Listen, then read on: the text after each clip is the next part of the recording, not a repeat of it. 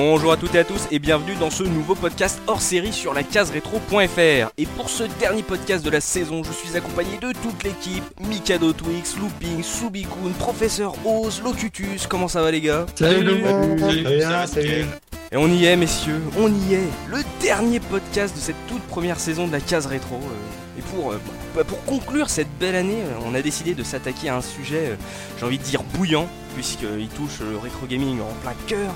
On va parler d'émulation. Je sens- beau. On aura beaucoup de choses à dire et je sens déjà qu'on sera pas tous d'accord euh, sur ce, sur ce sujet. Mais euh, avant de se lancer dans le gros du débat et parler en détail de l'émulation, on va, on va se retourner faire un, petit bilan de cette première saison, messieurs. Et euh, on va évoquer un peu l'avenir aussi, mais voilà, c'est la fin de la saison. On a réussi à tenir une saison. Pour ceux qui aiment les chiffres, et je sais qu'ils sont nombreux, la case rétro cette année c'était 16 émissions, 3 hors série, sans compter après la case rétro par en live ou les sélections du mois de looping. On en est à plus de 20 heures de programme, messieurs. J'ai envie de tous vous féliciter. On a, on a tenu le choc, on a rarement été en retard et voilà, c'est très très belle saison. Je sais pas ce que vous en pensez, messieurs. C'est quand qu'on devient concurrent à No Life? Question que je me posais ég- également. Euh, pour ce bilan, euh, j'ai envie de vous demander euh, ce que vous retiendrez de cette première euh, saison. Mika, qu'est-ce que tu retiens? Bah moi, euh, évidemment, la, la joie de faire les podcasts, pratiquement, on enregistre presque tous les dimanches. Pour moi, c'est euh, avant tout, c'est un- vraiment un plaisir de, de retrouver mes potes euh, IRL et virtuels, puis de parler d'une passion euh, qui nous anime tous. Et je pense que, enfin, les gens qui nous suivent entendent que on fait vraiment ça parce qu'on est réellement des passionnés. Et, euh, et, et, et surtout le, la création du site internet, je, je trouve que ça a Mhm. été une très belle aventure parce que c'est euh, enfin euh, c'est quelque chose que je, je ne sais je savais pas faire et euh, bon, on en a déjà longuement parlé mais Looping il a fait un super truc Oui. et puis l'alimenter euh, le, mettre à jour régulièrement tout ça je trouve, je trouve ça rajoute beaucoup beaucoup euh, au concept de, la case quoi. Et puis euh, la création euh, du site, qui je rappelle est sorti le 3 mars 2012, euh, ça a été aussi pour nous l'occasion de balancer plusieurs nouvelles rubriques, parce qu'avant on avait vraiment que les, émissions et les énigmes, en fait, faut quand même noter que depuis la création du site, on a quand même proposé un peu plus de contenu avec Looping, c'est sélection du mois où chaque mois Looping tu, tu proposes aux gens une petite sélection de jeux rétro gratuits. Ouais, c'est ça, Mhm. tout à fait. euh, Découvrir un peu, un peu ce qui se fait, en, enfin, du moins ce qui touche un peu à l'esprit du rétro gaming euh, en homebrew euh, gratuit. Donc euh, voilà, on propose cette petite vidéo tous les mois maintenant. Une bien, euh, voilà, c'est ça qui est bien, c'est qu'on a, on a vraiment alimenté, euh, les gens ont répondu présent. C'était là aussi la question, c'est qu'on n'avait pas voulu là, les surcharger de contenu un peu trop roboratif. Et donc euh, voilà, c'est la création du site, ça a été l'occasion de faire ça. ouais. moi, je- moi justement, je trouve, enfin, ce qui est, ce qui fait un peu notre force entre guillemets, c'est que moi j'aime bien surfer sur les sites rétro, machin, et euh, enfin, ça fait un peu l'auto-promo, mais ce, ce qu'on trouve sur notre site, euh, c'est même pas entre guillemets, c'est on le trouve pas ailleurs parce que c'est des trucs euh, personnels. Moi, j'aime beaucoup, par exemple, les rétro arcades de looping, parce que bah, euh, il y a, enfin, à ma connaissance, il y en a peu ou pas ailleurs, quoi. Et euh, pour le, du, du coup, ça, ça. c'est je trouve que c'est plaisant de venir visiter le site parce qu'on voit des choses entre guillemets nouvelles quoi Ça, en parlant, tout en parlant de rétro C'est vrai. Euh, toi, Looping, qu'est-ce que tu retiendrais de cette toute première saison de la case rétro? Bah déjà la, la joie de, de partager les podcasts euh, avec vous tous, mais euh, mais c'est sûr que je retiens aussi la création du site parce que euh, j'ai- pas dormi pendant pendant au moins 3-4 jours et euh, et bon ce qu'on sait pas c'est que je me suis tapé euh, une barre de crâne après pendant une semaine hein. mais euh, mais euh, c'était un challenge pour moi parce que bon c'est vrai que j'ai un blog sur Gameblog comme comme vous tous et euh, le travail est déjà tout mâché. Donc euh, vous avez juste à poster les images et, euh, enfin à écrire les, les, les textes. Mais là on est parti de zéro euh, pour monter ça et c'est vrai que c'était un gros challenge et bon je suis content que c'est pris forme et que, et que maintenant ça roule quoi. Le Mark Zuc- Zuckerberg du rétro gaming. Oh, mais après, il n'y a pas d'exploit parce que tout le monde sait. Enfin, il y a plein de gens qui créent des sites, surtout que c'est un site WordPress, donc il y a, y a quand même des, euh, des éléments. C'est déjà monté, mais quand tu, quand t'as jamais touché, quand t'as jamais fait et que tu pars de zéro, c'est vrai que c'était, euh, c'était assez dur. Mais bon, voilà. Et toi, Soubi, qu'est-ce que tu retiendrais de cette première saison? Alors bah, je vais faire un peu comme tout le monde, c'est surtout ouais, le plaisir de, de, se retrouver. Je note aussi le plaisir de rejouer bah, à certains jeux euh, bah, que ça faisait longtemps que j'avais pas joué et que du coup, bah, avant pour préparer l'émission, du coup on se replonge dedans. Et il y a aussi le plaisir de découvrir des jeux que j'avais pas fait et que du coup euh, j'ai fait passer dans ma topping list pour euh, pouvoir les faire euh, pour le pour l'émission. Et puis je note aussi bah, le, le, fait que de tout je dois être celui qui en a le moins foutu. Et j'espère que ça continuera comme ça l'année prochaine. oh le salaud. Voilà, c'est toi, Oz, professeur Oz, euh, qui a euh, alimenté euh, plus que de raison le, le, site depuis sa création. Qu'est-ce que tu retiendrais, toi, de cette première saison? Moi, je retiens les dimanches on n'enregistre pas. Comme ça, moi, je me couche plus tôt. oh la vache Oh l'ambiance. blague à part, bah oui, bon, pour pas faire dans, l'originalité, bah, c'est vrai que le fait de se retrouver quand même euh, assez fréquemment pour enregistrer, d'avoir rencontré, parce que bon, on se connaissait euh, via via Gameblog, mais pas plus que ça. Après, c'est vrai que le fait de se rencontrer, euh, de, de, se retrouver tous les quasiment tous les dimanches soirs, de discuter avant les enregistrements, après les enregistrements, de déconner de s'appeler pour qu'on parler d'autres choses que de la case rétro. Voilà, ça c'est vrai que c'est euh, humainement déjà c'est vachement sympa. Et puis après c'est vrai bah, pour rejoindre les camarades sur la construction du site, le fait d'avoir euh, pas mal échangé entre nous sur euh, ce que l'on voulait faire du site, ce que l'on voulait mettre, d'échanger nos points de vue parce qu'on n'est pas toujours non plus d'accord sur. je crois, on, je je ne suis pas toujours d'accord, c'est ça? C'est ce que tu non, je, je, je, je, renomme Ose depuis quelques temps, oui mais. Il commence toujours ses phrases par oui, mais. Voilà. À chaque, fois que, quelqu'un propose quelque chose, je réponds toujours oui, c'est une très bonne idée. Mais. Mais c'est de la merde. Enfin bon, j'aime bien, j'aime bien faire l'avocat du diable et puis essayer d'apporter un avis contradictoire, même si je suis souvent d'accord avec ce que proposent mes camarades. Donc euh, c'est juste histoire de, voilà, de d'étoffer le, spectre des possibilités. Cette phrase n'a aucun sens. Mais elle, est, elle, est, magnifique, donc euh, elle est passée. C'est beau, c'est beau ce que tu dis.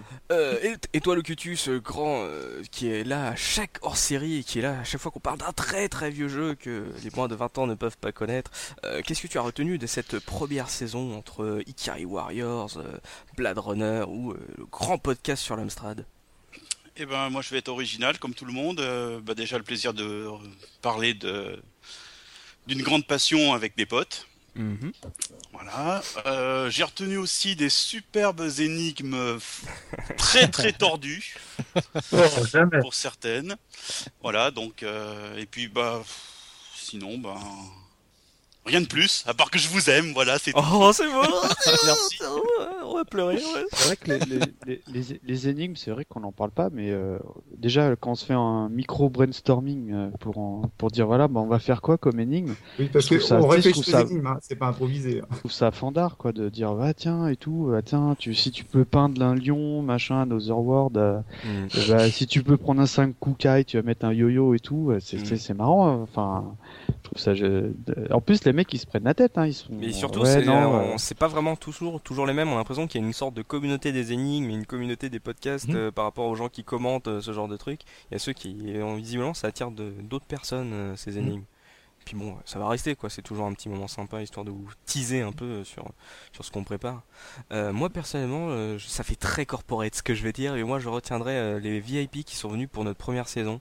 Euh, parce que voilà, on commence et euh, on a quand même eu la chance d'avoir euh, de, beaux invités avec notre parrain, on pas oublier notre parrain mm. Dopamine, qui est venu nous apporter sa verve et sa voix suave sur Turtle in Time, bien sûr, et où notre marraine des rétros euh, du mois, euh, Carole Quinten, qui, alors qui était en plein dans la création de son site, est venue voilà, nous écrire son petit édito, euh, Mogi aussi. Donc c'est vraiment ça qui m'a plu, c'est que on, on, commence à peine et les gens voilà, sont réceptifs et ils ont envie d'échanger. J'ai trouvé ça génial, moi, personnellement. Mm. Ah, et puis, pour le, le citer, parce qu'il y a eu quand même Sirocco, il y a eu aussi, surtout, moi je retiens Bruno Roca. Bruno Roca. C'était c'était vraiment énorme et j'espère que, en tout cas, il nous fera le, plaisir de revenir parce que c'était vraiment super sympa, quoi. Exactement. Mais après, ce qui était super sympa, c'était cette émission de 2h30 que j'ai dû monter. C'était génial. Il, était super pointu sur, sur le sujet, quoi. la limite, euh, enfin, c'est même pas la limite, c'est largement plus que nous, quoi. Parce que nous, on était là, ouais, ouais, Donald, il est très bien et. Euh, Et, et, Bruno, il était dans, dans le détail, quoi. C'était, c'était vraiment classe, quoi. J'ai envie de dire, le contraire aurait été inquiétant pour lui. ah ouais. Euh, bon voilà, un, bien beau bilan. Je vois que la création du site a été une, un moment important pour euh, chacun d'entre nous, et donc euh, c'est normal. C'est un peu notre bébé euh, finalement. C'est mm. vraiment l'émancipation de la case rétro. sinon, histoire de vous teaser un peu sur cette saison 2 qui s'approche, sur ce qu'on prépare, bien sûr. évidemment, toujours un peu plus de trucs.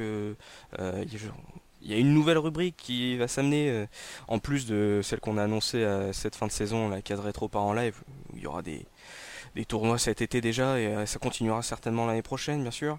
Euh, on aura aussi euh, peut-être de nouveaux partenaires, de nouveaux VIP, toujours plus de VIP. on est Festival de Cannes sur la case rétro.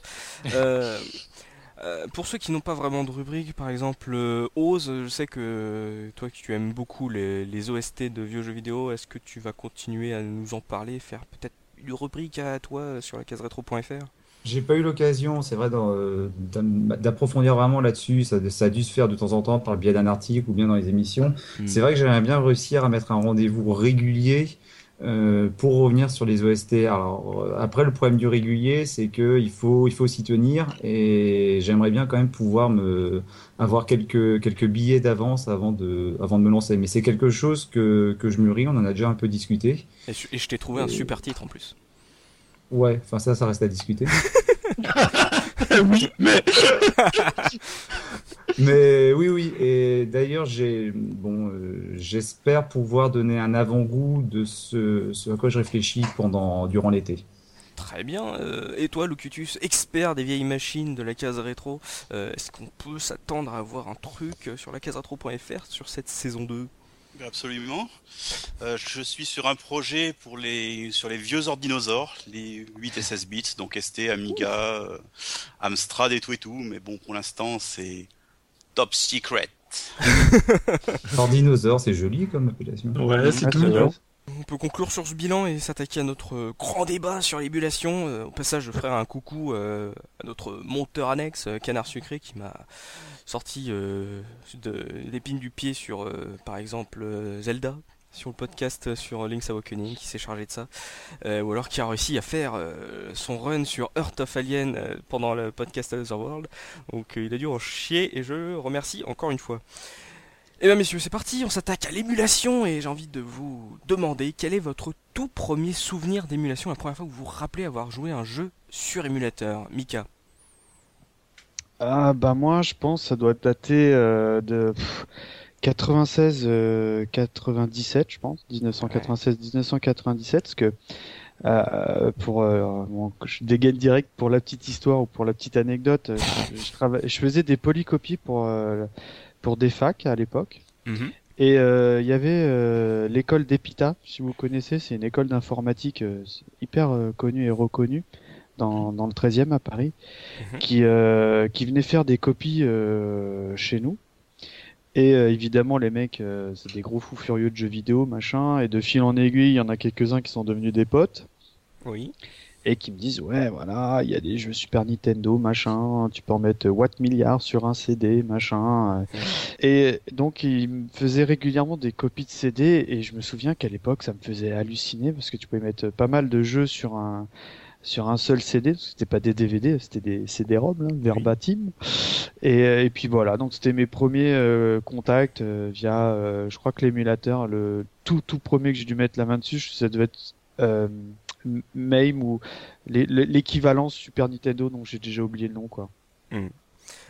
toi, Looping, ton tout premier souvenir d'émulation moi, c'était en fait euh, dans mon premier appartement, donc j'avais euh, j'avais 20 ans, je crois à peu près.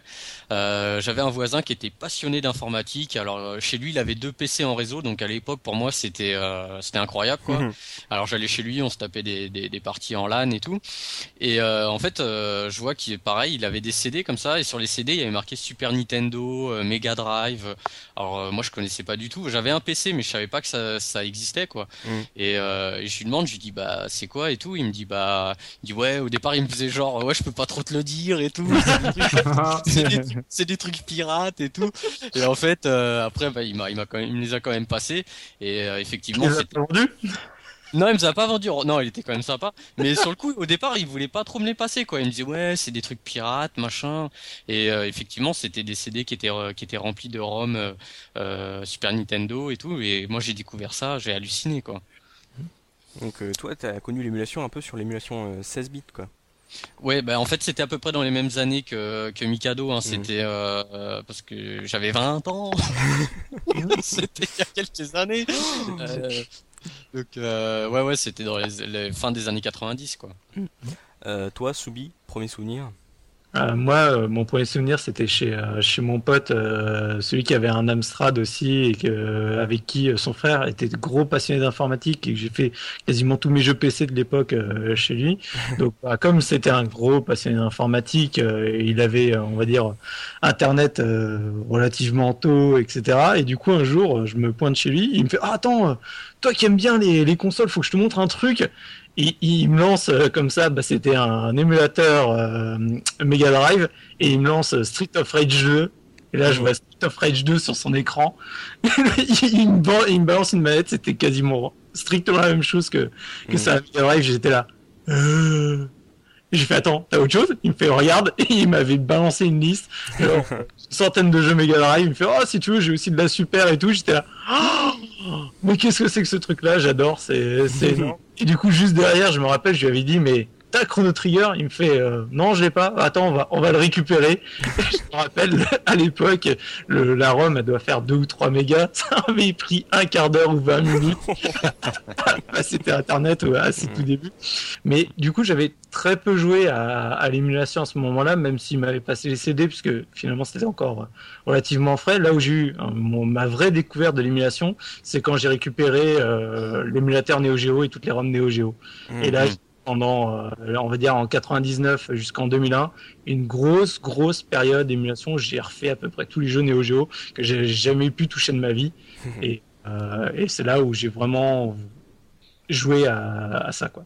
Et ce qui est marrant, c'est qu'à l'époque, il fallait quand même avoir un, un bon PC pour jouer à, la Neo Geo, mais quand même, tu pouvais pas, euh, euh, tu vois, tu réfléchissais, tu disais est-ce que je, vais pouvoir le faire tourner, alors que maintenant, euh, tu fais tourner n'importe quel émulateur, quasi, enfin, de console rétro, on va dire. Mm. Mais ouais, début 2000, émulateur Neo Geo, fallait quand même déjà avoir une petite bécane qui tourne bien, quoi. Mm. Et toi, Oz, professeur Oz, votre première rencontre avec l'émulation? Moi, c'est extrêmement tard. Hein. Comme je l'ai déjà expliqué, euh, j'ai déjà pu l'évoquer dans certaines émissions. C'est vrai que moi, j'ai eu une grosse coupure sur le, jeu vidéo. Hmm. Et même au niveau du PC, c'est-à-dire qu'en fait, j'ai eu mon premier PC lorsque j'ai eu le concours, que j'ai eu mon taf, mon premier salaire. En gros, j'ai acheté mon PC, c'était en 2005. Et euh, c'est à cette époque-là que j'ai découvert l'émulation. Donc, autant dire que je suis bien, bien à la bourre. Et euh, Ouais. Et je me rappelle en fait euh, que quand j'avais pas internet non plus quand j'étais étudiant, donc dès que j'ai eu mon PC, j'ai pris internet et je sais pas pourquoi, mais je sais que j'ai recherché des trucs sur Google, genre Sega, Nintendo, euh, Sony, Ou sur Lycos, non? Euh, non, à l'époque, en 2005, c'était quand même, c'était, c'était déjà Google. Hein. Déjà, Lycos, je pense que il avait déjà été piqué le pauvre. Tu, tu me rappeler un truc, là, Lycos, j'avais complètement oublié.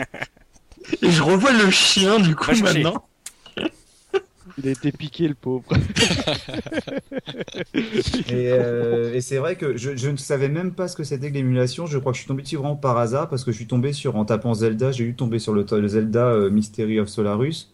Et puis mhm. de fil en aiguille, j'ai découvert que voilà, il y avait possibilité de récupérer les jeux des vieilles consoles. Je savais même pas ce que c'était. Enfin, je me doutais bien que ça devait être, euh, c'était pas forcément super super légal, mais du coup, c'est vrai que je me suis chargé comme un porc en récupérant la plupart des jeux que je n'avais pas pu faire à l'époque. Mhm. Pas mal de RPG que je n'avais pas connus parce que par exemple j'avais pas la Super NES, ou bien des jeux qui en Europe. Ouais, voilà, ce genre de choses, ou même mhm. des jeux qui n'avaient pas été traduits en, français. Donc c'est vrai que voilà, je me suis quand même euh, bien chargé à ce moment-là. Il s'est bien chargé, j'adore cette expression. Et toi, Locutus, premier souvenir d'émulation, fais-moi rêver, dis-moi que c'est sur une vieille, vieille, vieille machine.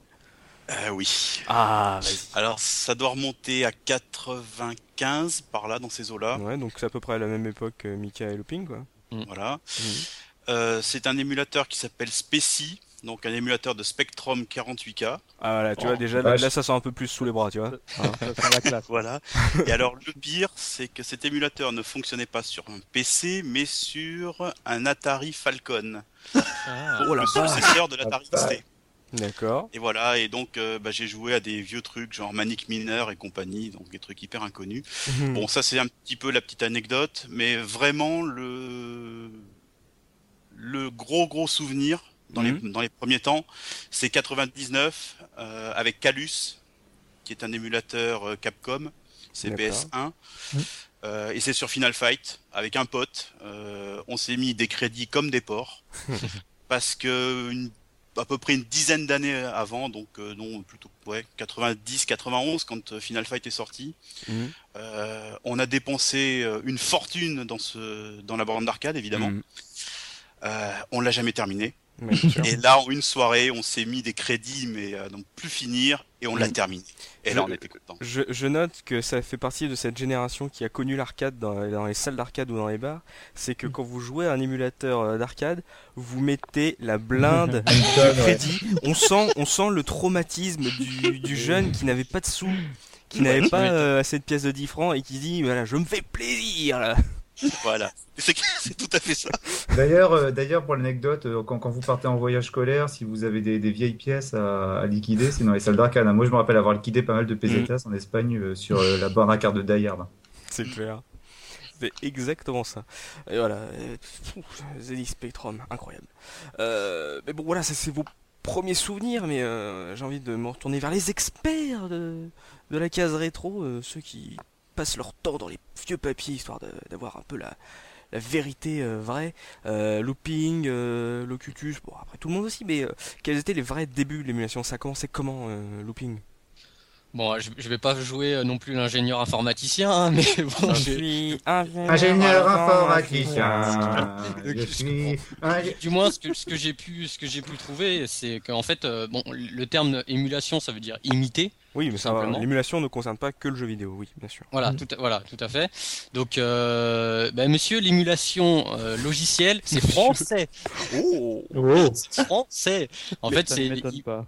c'est, Quand euh, il s'agit de copier, on n'est jamais les derniers. ouais. Bah, voilà. En fait, euh, dans les années début des années 60, euh, Oui. IBM euh, a lancé un, un programme en France qui, qui était le dans le but était de, de simuler euh, le comportement de sept ordinateurs euh, de la gamme en fait euh, Mhm. IBM.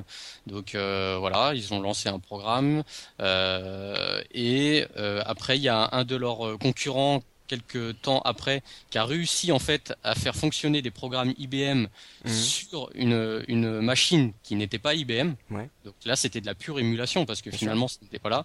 Donc c'est parti de là, des début des années 60. Après, ça a été crescendo comme euh, on le connaît. Et vraiment, ça a explosé, euh, on va dire, euh, début 90, milieu des années 90, où là, les, les PC ont déjà été déjà beaucoup, beaucoup plus costauds et euh, les PC personnels en fait. Et, euh, et c'est là que nous, on l'a tous connu. Et euh, sinon, je voulais euh, revenir en fait sur ce qui était légal et pas légal dans l'émulation. Oui, Donc pour faire, euh, pour avant qu'on commence le débat en fait, oui. euh, un émulateur c'est légal en soi, euh, c'est pas interdit. Euh, le seul truc qui est interdit c'est en fait le, le BIOS qui est qui est euh, qui est comment dire qui sert à faire tourner l'émulateur. Donc c'est-à-dire le on va dire le, le programme comme un ordinateur quoi, un BIOS. Ce qui est interdit c'est euh, donc les ROM euh, commerciales on va dire donc les les sauvegardes de, de jeux vidéo si tu n'as pas le, le jeu réel en fait chez Mhm. toi. Euh, par contre, les ROM euh, de, de, qui sont créés par des, des homebrew, des, qui sont créés par des fans, oui. euh, c'est tout à fait légal. C'est-à-dire que tu télécharges un émulateur sans BIOS, qui n'a pas besoin de BIOS, avec une ROM homebrew créée par un fan, c'est tout à fait légal. Tu peux l'utiliser sur ton ordinateur, tu ne risques rien. D'accord. Voilà. Donc c'est à préciser euh, pour la suite des événements. Oui. Euh, Locutus, euh, pour parler un peu plus, euh, de manière un peu plus spécifique, euh, est-ce que tu as des noms des premiers émulateurs euh, Qu'est-ce que tu peux euh, me, me dire sur les débuts de l'émulation euh, en jeu vidéo? Alors, euh, moi j'ai trouvé euh, un émulateur Mhm. Macintosh sur Atari ST D'accord. En 88. Alors c'est un petit peu particulier Oh. le truc. Ça s'appelle le Spectre 128, c'est le premier euh, premier modèle. Ensuite, il y a eu le Spectre GCR. Mhm. Alors le GCR en fait, c'est le format de disquette de des Apple, donc Ouais. euh, Apple II et Mac. Euh, pour le, tout ce qui est Atari ST, Amiga, IBM et j'en passe, c'est le MFM. Ah, ok. Bon, c'est un format de disquette particulier. Mhm. euh, on va pas rentrer dans les détails. Et en fait, le Spectre GCR, ça permettait avec un Atari ST plus une interface qui se branchait sur le port cartouche, de faire fonctionner des programmes Macintosh. Classe. Alors, euh, l'Atari ST valant euh, 3-4 fois moins qu'un Mac. le Spectre GCR valant 300 dollars. Bon, c'était plutôt pas mal comme truc. Mais là, c'était une, c'était une espèce d'émulation un peu particulière parce que dans le dans l'interface du Spectre, Mhm. il fallait quand même avoir les ROM originales d'un Mac, donc euh, qu'on pouvait acheter chez Apple, vraisemblablement, et, puis leur euh, leur Mac OS quoi, qui, qui allait dessus. Alors ça devait être un- le Mac OS euh, 6 quelque chose comme ça. enfin, Ouais. Le, voilà, 608, ouais, un, un vieux truc. Bon, pour éviter évidemment les problèmes de droit euh, et compagnie, quoi, pas, pas Mhm. avoir de problème avec Apple, parce que le Spectre n'est pas un truc pirate, hein, c'est un, un truc tout à fait officiel. Ah. Et en fait, euh, ce qui faisait, ce prog- enfin, ce- cette interface notamment, modifiait la fréquence de fonctionnement du lecteur de disquette, parce que les lecteurs de disquette en, en GCR, Mhm. en fait, avaient une vitesse variable, un espèce de truc un peu bizarre. Mhm. Et euh, les, les lecteurs d'Atari ST étaient incapables de faire ça, donc euh, le, le spectre modifiait euh, le fonctionnement pour ça. Et ça marchait avec un méga de mémoire. Et ça, c'est un émulateur légal, quoi. Ouais, c'était légal et c'est un émulateur un peu particulier parce qu'il était plus hardware que software. Ouais.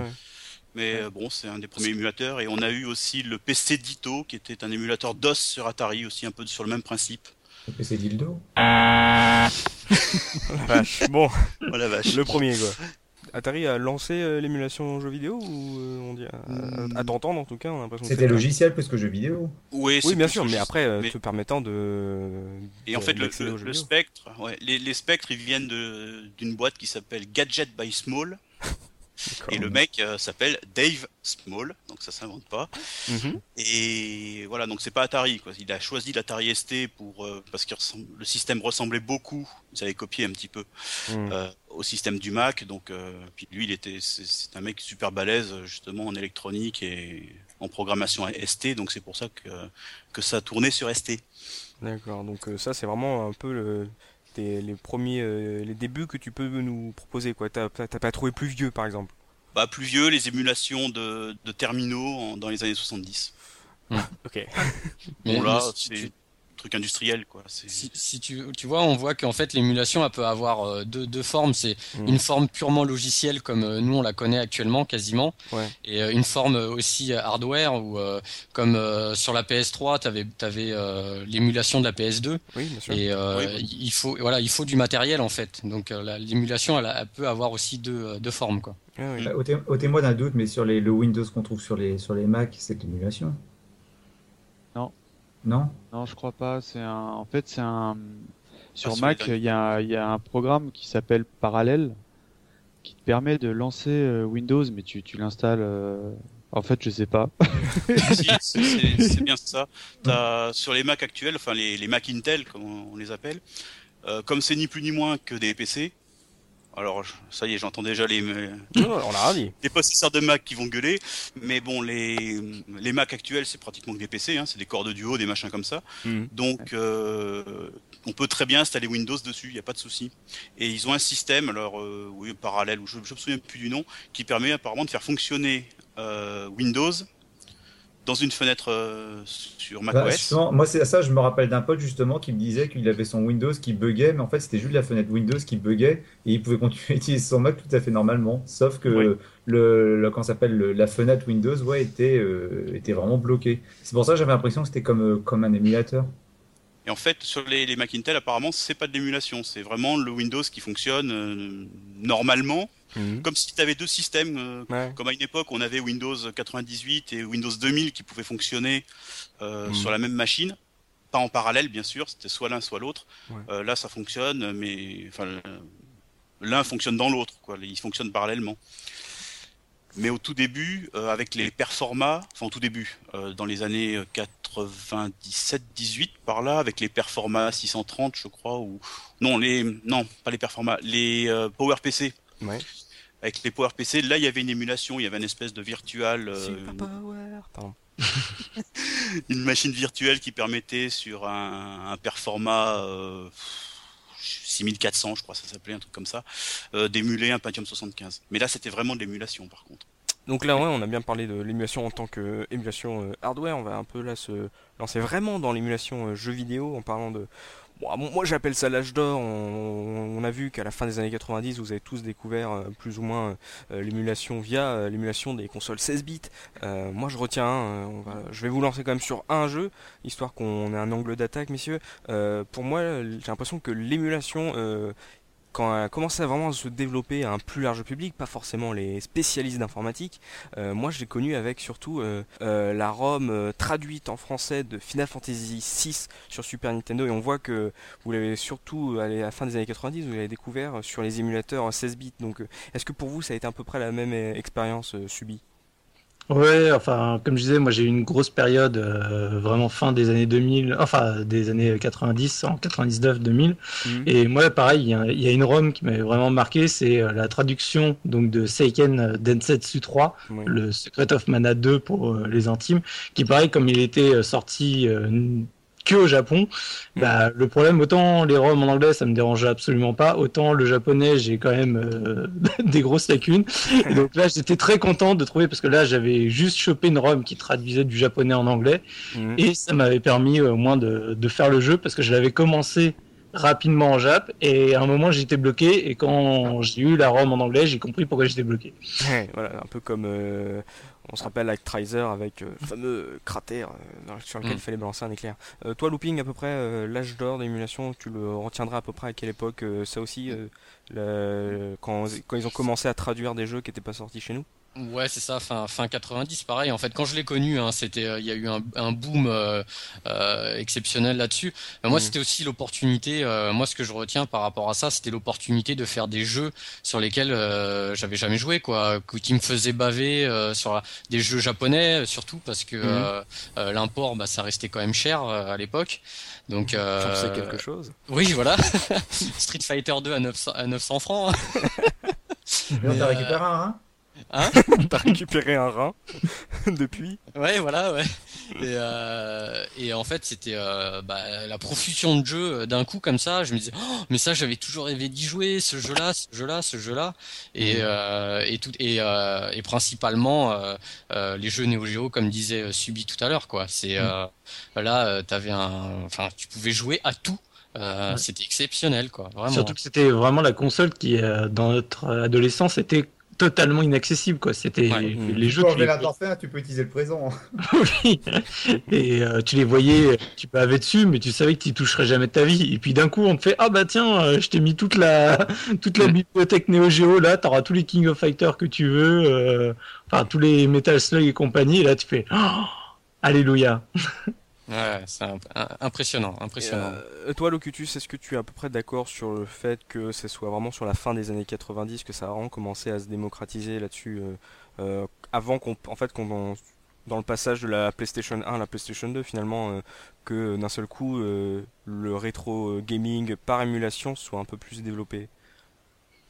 ouais, moi, ce que je retiendrai surtout, c'est l'émulateur MAME. Ouais. ouais.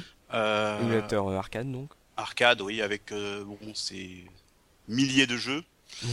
et notamment euh, bah, des jeux euh, qui existaient qu'au Japon, comme X Multiply, qui est un jeu de chez IRM, un clone de R-Type. Mhm. bon, on l'a jamais vu dans le coin, évidemment. Moi, j'en avais entendu parler dans un vieux Génération 4 de 88 et tout ça. Il m'avait fait baver et il a fallu que j'attende, ouais, 2000. 2003, 2004 pour y jouer. Quoi. Puis euh, c'est vrai que tu as raison de parler euh, de l'arcade parce que c'est aussi ça, c'est que euh, à la fin aussi des années 90, c'est aussi un moment où les salles d'arcade ont commencé à se barrer de, France. Mmh, mmh, mmh. non seulement il y avait les bornes qu'on n'a jamais connues qui, qui n'étaient qu'au Japon, mais c'est surtout les bornes qu'on a connues aussi qui se foutaient la main. Il y avait ça aussi, c'est que on a on, on, commençait à aller faire une nouvelle génération de consoles avec euh, la Dreamcast, euh, PlayStation 2 et consorts, et euh, en même temps on a réussi à redécouvrir nos vieilles consoles. J'ai l'impression que c'était vraiment un moment charnière cette époque. Est-ce que tu es d'accord avec ça, Mika? Bah moi je rejoins complètement Locutus parce que bon moi certes la profusion de jeux euh, Super Nintendo, entre guillemets, j'étais déjà blasé parce que comme je ne savais que trop bien, j'avais le copieur. Et, euh, et donc du coup, j'avais déjà pas tout essayé, mais j'avais presque tout. En revanche, euh, ce, que je trouvais mortel, c'est que tu pouvais jouer euh, au, au, jeu que tu avais probablement connu sur les consoles 8 bits ou 16 bits, mais en version euh, arcade. Et là, euh, c'était bah, c'était les talons, comme, comme on l'a déjà dit plusieurs fois, dans, par exemple dans Final Fight. Euh, bah, Aujourd'hui, tu t'embêtes pas à jouer à la version Super NES, tu joues à la version arcade. Et, et, et quand c'est arrivé là, bah, tu avais le jeu au top de ce mhm. qui, ce qui est dans, dans la version euh, euh, la plus ultime. Sans mettre 10 francs et 10 francs et 10 francs. Quoi. Ouais, ouais en, plus quoi. Et, et surtout, bah, c'est parce que euh, les salles d'arcade, moi je me souviens à l'époque, euh, j'y allais pas parce que c'était les coins à, à, racaille quoi. Où je me souviens, moi j'y allais, j'ai je me souviens même que j'avais un copain, il s'était fait agresser, il s'était fait enlever son manteau, machin.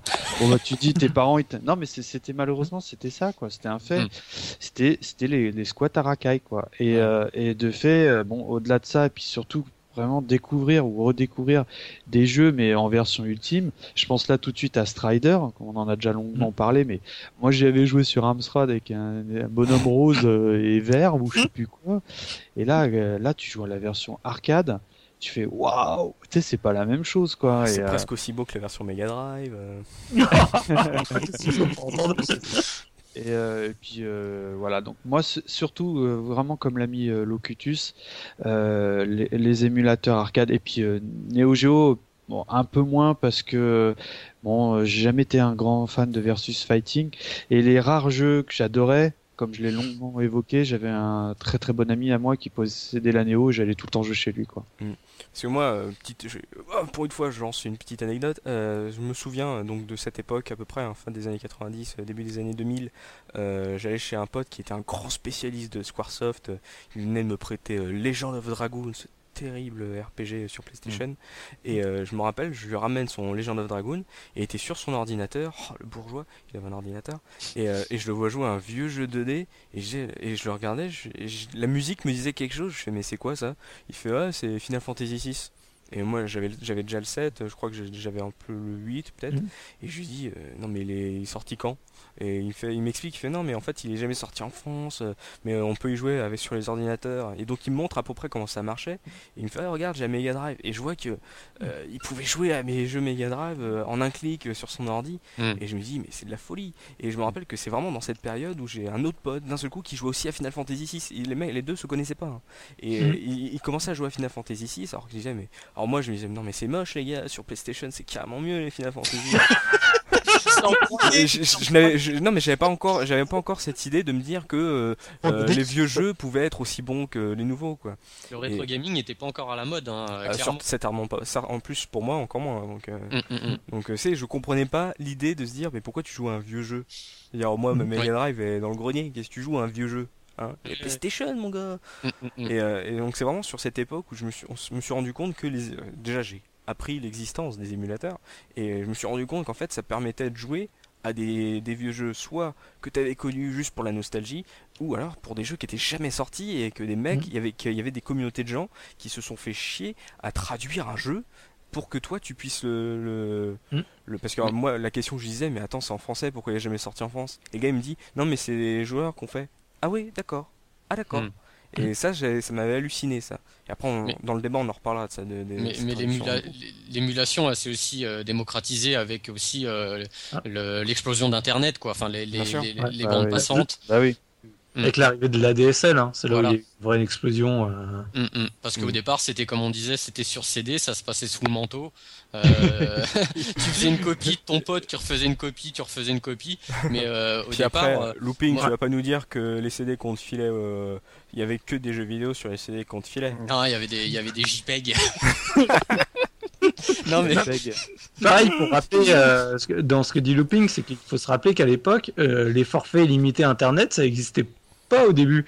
Et c'est pareil, du coup, bah, c'est pour ça que tu n'avais pas tout le monde qui récupérait euh, chez lui euh, l'armada de Rome. En avais, enfin, les gens se, se mm. faisaient ça à tour de rôle parce que ça coûtait super cher. Comme je disais, euh, certaines ROM, alors pas, pas dans les vieux jeux, mais certaines ROM, ça pouvait te prendre facilement 5, 10, 15 minutes. Et du coup, bah, mine de rien, quand tu payais ton forfait, tu avais 16 heures par mois ou autre. Mm. Bah, ça pouvait être vite problématique. Et c'est pour ça que c'est vraiment l'arrivée de la DSL, de tous les forfaits illimité, etc., qui fait que ça s'est vraiment démocratisé, quoi. Les mecs, vous allez me corriger, parce que moi, je l'ai pas connu. Je te euh, corrige si tu veux. Hein. Voilà. Je l'ai pas connu cette époque-là pour les jeux vidéo, mais moi je pense le parallèle qu'il y avait par rapport à la musique, on pouvait télécharger, on se rappelle de sites comme, euh, Napster, donc ça soit ce que c'est devenu maintenant. Euh, vous disiez, voilà, ça mettait du temps à télécharger les fichiers, mais il y avait également tout le temps de recherche. C'est-à-dire que, pour, je ne sais pas pour les jeux vidéo, mais pour la musique, je sais que pour certains morceaux, des fois, c'était vachement temps de les trouver. Et je suppose que pour certains subs, ça devait être aussi vachement compliqué de les trouver. Clairement, il y avait, il y avait beaucoup moins de sites. Euh, actuellement, tu vas sur Google, tu tapes ROM, tu as, euh, je sais pas combien de sites qui sortent. Euh, c'est sûr qu'il y avait beaucoup moins de sites qui te proposaient des ROM en téléchargement, ça c'est sûr. Mmh. Ouais. Mais c'est comme tu disais, avant que la DSL s'ouvre et qu'en fait tout le monde aille piocher euh, par soi-même, c'est sûr que en gros tu avais euh, un CD avec l'émulateur et une petite collection et la collection de mm. jeux qui traînait, c'est sûr. C'est ça. C'est peut-être aussi pour ça que tout le monde jouait à Final Fantasy VI en français, c'était que c'était euh, l'étalon qu'il fallait montrer. regarde, regarde, c'est Final Fantasy. Ah, tu Maintenant, tu vas télécharger un, zip avec euh, avec la, ludothèque complète Super Nintendo. À l'époque, mm. tu choisissais tu choisissais un titre quoi. et puis généralement, c'est le moment où tu es arrivé à 99% de téléchargement et puis ça buguait. oui. C'est vrai, mais ça c'était Internet de l'époque, C'était, c'était magnifique, c'était les grandes heures. Aujourd'hui, les, jeunes appuient sur euh, Play et ils ont un film en HD qui tourne en streaming, c'est magnifique. Et nous, on avait des images qui apparaissaient euh, en 30 secondes. en fait, on, a, on, a, reconnu, on a, retrouvé un peu l'époque du CPC, mais avec les, euh, à télécharger. c'est ça.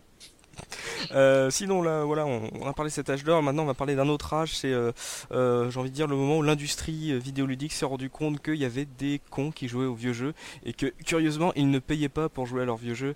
C'est-à-dire que Bon, ils étaient au courant certainement hein, que ça se faisait et il y a eu un moment où, eux nous ont dit que attention l'émulation c'est le mal, on va vous ressortir nos jeux à 5 euros ou à, à 30 francs. Euh, est-ce qu'on pourrait revenir un peu sur ce moment où euh, l'industrie s'est rendu compte que le rétro gaming euh, devenait un peu un phénomène et que l'émulation devait être un peu qu'on devait couper l'herbe sous le pied de l'émulation Choubi bah ouais, c'est en fait c'est surtout moi je, repense à l'annonce qui avait été assez marquante, c'était surtout pour la Wii avec euh, bah, la console virtuelle où là ça a été vraiment euh, j'ai envie de dire un des des gros voilà t'as Nintendo qui dit euh, attention stop on arrête l'émulation et nous on vous propose donc notre système qui parce que justement là où c'était fort à l'origine dans, dans l'annonce c'est qu'il ne proposait pas que des jeux de Nintendo, il proposait des jeux de Sega, de, de, Neo Geo, etc.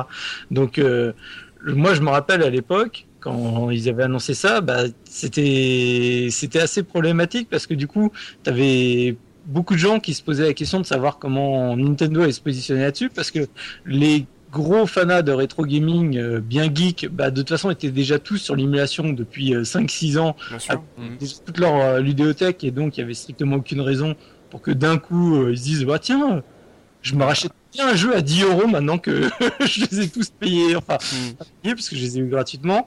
Et à l'inverse, euh, il y avait la question, donc dans, dans l'autre sens, des, euh, des casual gamers. Est-ce que euh, du coup, il y aurait vraiment tant de gens que ça qui auraient envie de mm. se rappeler aux bons souvenirs d'un jeu de leur enfance Là, je parle vraiment des joueurs occasionnels. Donc du coup, il y avait un vrai problème de positionnement là-dessus. Et je pense Aujourd'hui, j'ai jamais regardé les chiffres parce que ça m'a jamais véritablement intéressé.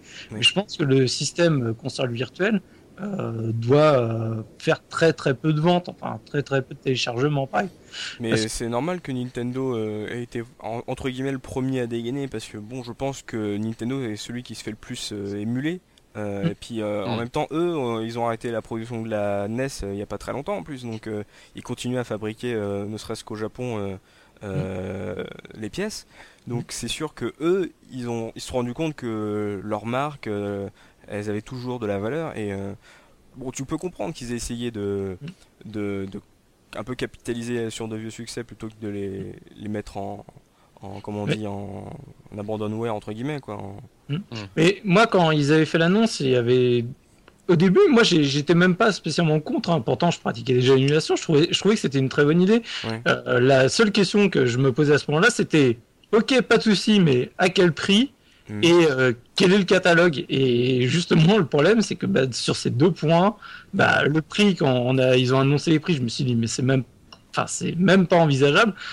une ROM d'un jeu qui, qui est sorti depuis euh, x x années, jamais je la payerais entre 5 et 10 euros en fonction de, du, hein. support. Mm. Et, euh, et, le catalogue, bah, le problème c'est que moi je m'attendais à ce qu'il balance tout le catalogue euh, qui était au moins en tout cas sorti en Europe. Et c'est même pas le cas non plus. Donc euh, déjà un il y avait un gros défaut de catalogue et il y avait un énorme défaut de prix. Donc euh, pour moi c'était c'était assez problématique. Et pourtant je trouvais l'annonce très séduisante en fait, c'est vraiment c'est tout le problème justement des industriels par rapport à l'émulation, c'est que quelque part ils voient qu'il y a une il y a une manne, il y a il y a, il y a, de l'argent à se faire. Et puis enfin même sans parler d'argent, c'est vrai qu'en jouant sur la fibre nostalgique, il y a possibilité justement d'intéresser, d'accrocher les gens, pas forcément les, les, gamers, mais les, euh, les les casuals comme tu disais enfin qui peuvent qui peuvent avoir envie de, de se rappeler au bon souvenir de leur vieux jeu. Mais voilà, c'est vrai que le gros problème c'est pourquoi aller payer même 5 euros pour un jeu qui finalement propose rien de plus que ce que tu peux trouver gratuitement sur un site d'émulation. C'est ça le problème. Parce si encore il y avait, euh, il, te, il te montre que l'émulation euh, n'est pas. Après, on va revenir vraiment en détail après sur, le débat de la fin, mais euh, tu peux les comprendre de dire non mais c'est bien d'avoir gratuitement vos jeux, mais les gars, c'est pas normal, les gars, c'est à nous mmh. que vous donnez notre argent. En gros, euh, Nintendo te dit, c'est à nous de décider le prix qu'on paye. Et après, tu les comprends et ils ont raison. Oui, mais si, si on doit faire l'avocat du diable, ok, je comprends tout à fait. Je comprends tout à fait qu'il euh, y, ait une notion d'argent, il y a une notion de royalties à reverser, d'accord. Mais quand même, payer euh, l'équivalent de peut-être un petit peu moins de 10 euros pour un jeu qui date de 90, qui pique aux yeux pour quelqu'un qui l'a pas connu, même, même pour quelqu'un qui l'a connu, ça fait franchement mal au portefeuille pour rester poli, quoi. Moi, je trouve ça scandaleux quand tu vois euh, là sur le Xbox Live euh, la compile euh, qui, est, qui, est, très bien, la compile de, de Wonder Boy qui vient de sortir avec le.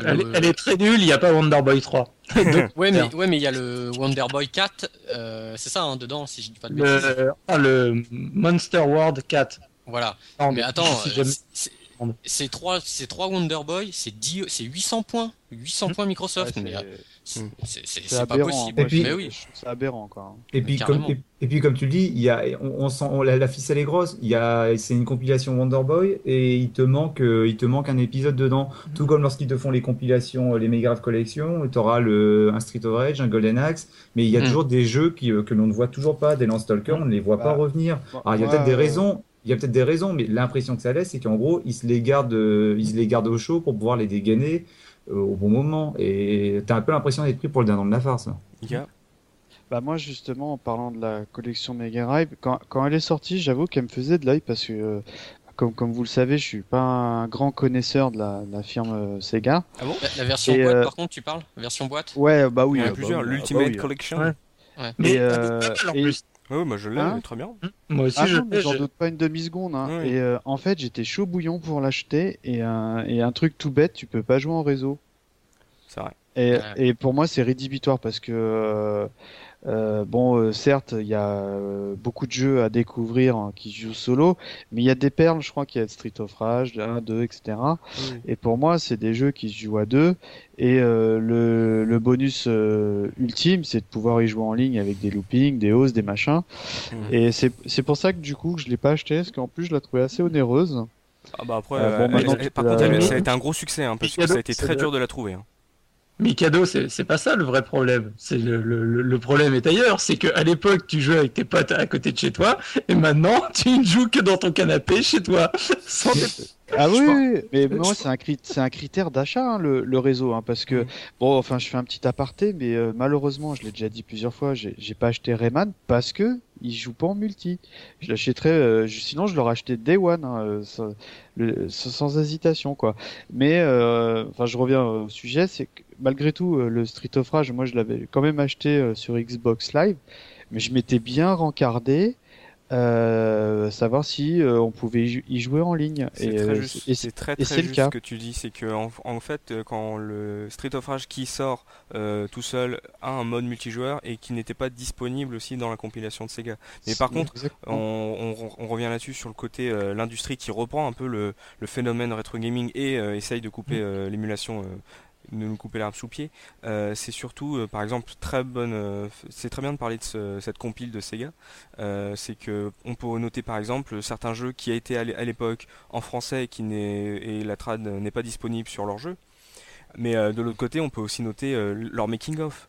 Les making-of, c'est quand même assez rare, même aujourd'hui, hein, d'en trouver dans les jeux. Et là, c'était très bien de débloquer des making-of, de pousser au scoring, un truc qu'on ne retrouve plus aujourd'hui, pour débloquer ce genre de making-of. Oui, mais c'est le genre de choses qu'il devrait y avoir pour chaque jeu rétro qu'on trouve. Un making-of, des, des, images, des artworks, des interviews. Même, enfin, c'est quelque chose, ça devrait, c'est comme les films. C'est comme les films quand tu achètes un DVD ou un Blu-ray maintenant, tu es obligé d'avoir le, la bande-annonce, d'avoir le making-of, l'interview du réalisateur. Mmh, Pourquoi ça n'est pas le cas? Et je pense qu'en plus, dans les jeux vidéo, ils auraient la possibilité de, de récupérer ce genre de documents. Peut-être pas pour tous les jeux, mais ils ont, ils moyen de remplir justement largement le, les jeux plutôt que de nous servir la même version qu'il y a 15 ans. Ça, ça je pense que ça va être le sujet du, du débat de, de fin, c'est euh, euh, que en gros l'émulation euh, dite légale, elle serait, on n'aurait aucun problème avec elle si les éditeurs et les développeurs apportaient une plus-value à cette, hmm. à cette émulation. parce que sur des jeux qui ont déjà été rentabilisés. Honnêtement, je ne veux pas faire le débat tout de suite, mais euh, moi je pense pas que ça changerait grand chose. Hein. Euh, soyez honnête, euh, c'est pas un making of ou, ou des images en plus ou une bande son qui va vous faire acheter un jeu plutôt que de le passer en émulation. Bah, c'est même vendu au même prix que là. Hein. Le, je pense que le positionnement tarifaire est, mmh. le gros problème et je pense pas que ce soit du contenu en plus qui, qui vous ferait changer quoi que ce soit par rapport à votre méthode de consommation. Ça dépend, ça dépend des personnes. Je pense qu'il y a certains pour lesquels ça peut, ça peut jouer. Tu sais, moi, je, quand j'ai acheté un jeu Wii, euh, tu sais, quand tu achètes un jeu Wii, tu as des points. un peu de l'émulation. Oui, pardon elle, émule, elle la GameCube, euh, oui. Voilà. Et, euh, elle, elle, émule la GameCube, euh, aussi bien le, en logiciel que matériel. Mais mm. euh, quand tu achètes un jeu, un jeu Wii, dedans tu as, tu as des points. Tu sais, c'est une carte, que tu, tu as des points. Moi, mm. la première fois que j'achète un jeu Wii, je, je, me retrouve avec, avec un certain nombre de points. Je me dis tiens, bah, je vais me prendre, oh, j'ai quelques points, je vais me prendre un jeu quoi. Je vais sur le, je vais sur le WiiWare. Attends, je pouvais même pas me prendre Super Mario Bros quoi, sur NES quoi. J'avais pas assez de points. J'ai trouvé ça, mais je me suis dit, mais mais c'est hallucinant quoi. Il faut, euh, je sais pas, t'achètes un jeu, oui, tu devrais obligatoirement avoir. Calme-toi. Non mais non mais ça, non mais ça m'énerve.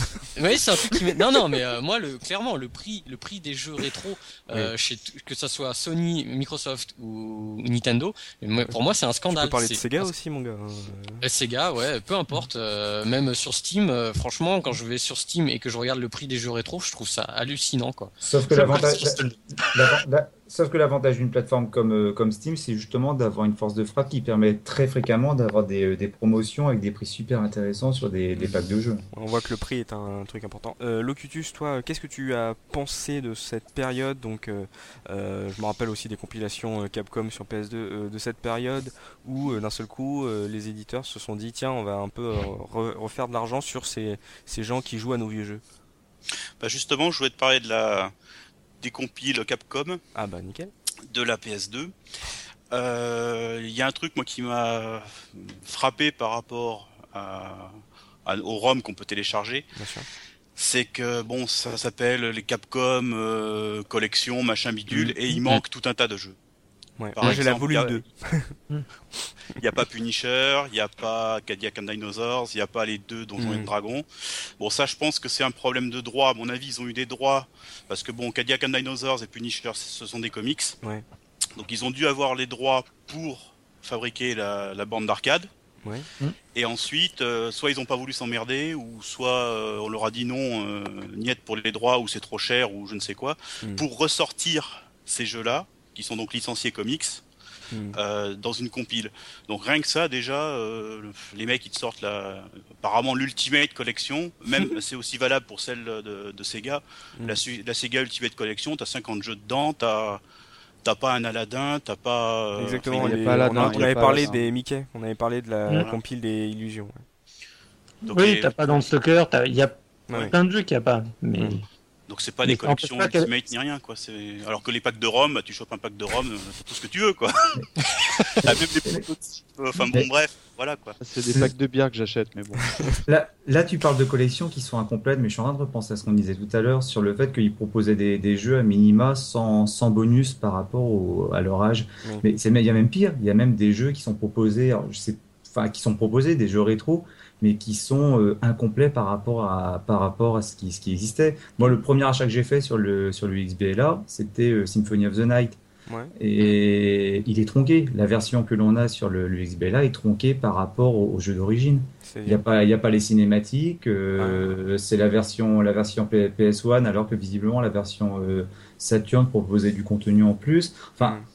J'ai le cas pour Symphony of the Night et je pense que ça doit exister également pour d'autres jeux. Mais euh, on peut après dans, dans, le sens inverse, par exemple, pour euh, faire l'avocat du diable, moi je repense à la version PlayStation de Final Fantasy VI où ils nous ont agrémenté euh, le jeu d'une cinématique en, en 3D et machin. Après, mm. là où là où justement c'était en confrontation avec l'émulation, c'est qu'ils n'ont pas profité de la communauté qui avait traduit le jeu pour traduire Final Fantasy VI sur PlayStation. Moi j'avais foncé directement, j'avais une boîte Final Fantasy 6 sur ma Play, cinématique euh, assez potable, bon même si Kafka en 3D c'était pas top. Euh, et là finalement le jeu est en anglais, tu vois.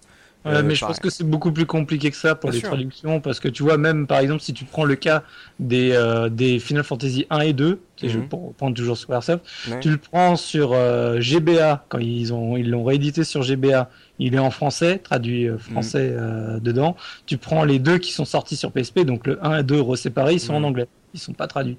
Mm. Alors qu'en plus là c'est la même boîte qui les avait traduits au départ. Donc je pense que c'est beaucoup plus compliqué qu'on pourrait le croire parce que c'est à mon avis pas le plaisir de, de se dire tiens je vais le sortir en anglais plutôt qu'en français euh, parce que parce que ça me fait rigoler quoi. mais euh, pour eux aussi c'est de l'émulation. Comment ça se fait que les communautés de joueurs arrivent à modifier euh, la ROM du jeu et de le traduire et que eux alors qui sont les propriétaires du jeu et qui nous le font payer. Donc visiblement, c'est qu'il y a eu euh, un travail, il y a eu un travail dessus qui, qui mérite salaire. Comment ça se fait que ça, ça n'a pas euh, été fait alors que c'est quand même une base la, la, France, euh, la France, c'est rien du tout. C'est minime la France par rapport. Euh, si tu parles à Square, Square, Square, pardon, de, de la France, franchement, je pense que au niveau, au niveau chiffre, on représente euh, vraiment pas grand chose. Donc, tu leur dis, bah, vous pouvez inclure une traduction française. c'est quoi, c'est quoi, c'est quoi la France? Mais le français, le français est une langue très parlée dans le monde aussi. Ouais, mais c'est valable, pour un, c'est valable pour un jeu AAA qui va se vendre peut-être un million d'exemplaires, mais pour un jeu d'il y a 15 ans qui va peut-être être téléchargé à, je sais pas, quelques, quelques milliers d'exemplaires, euh, c'est pas rentable. Hmm. à partir du, mais, enfin bref, mais à partir du, du moment où il y a, une traduction existe déjà, euh, genre je ne fais pas de pied, à, par exemple, je fais un petit clin d'œil à Shenmue Master qui a quand même hmm. traduit euh, Shenmue 1 et 2.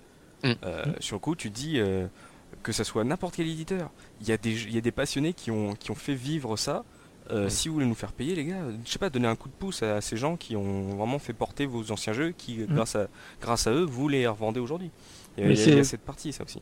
Mais bon, après, je pense que c'est quand c'est des grosses euh, entités, c'est toujours plus compliqué. Mm. Parce que tu prends le cas des indépendants, là, il n'y a pas si longtemps, euh, le, le, jeu To the Moon, qui est sorti. Euh, il y a une communauté justement française qui s'est mis dessus pour le traduire.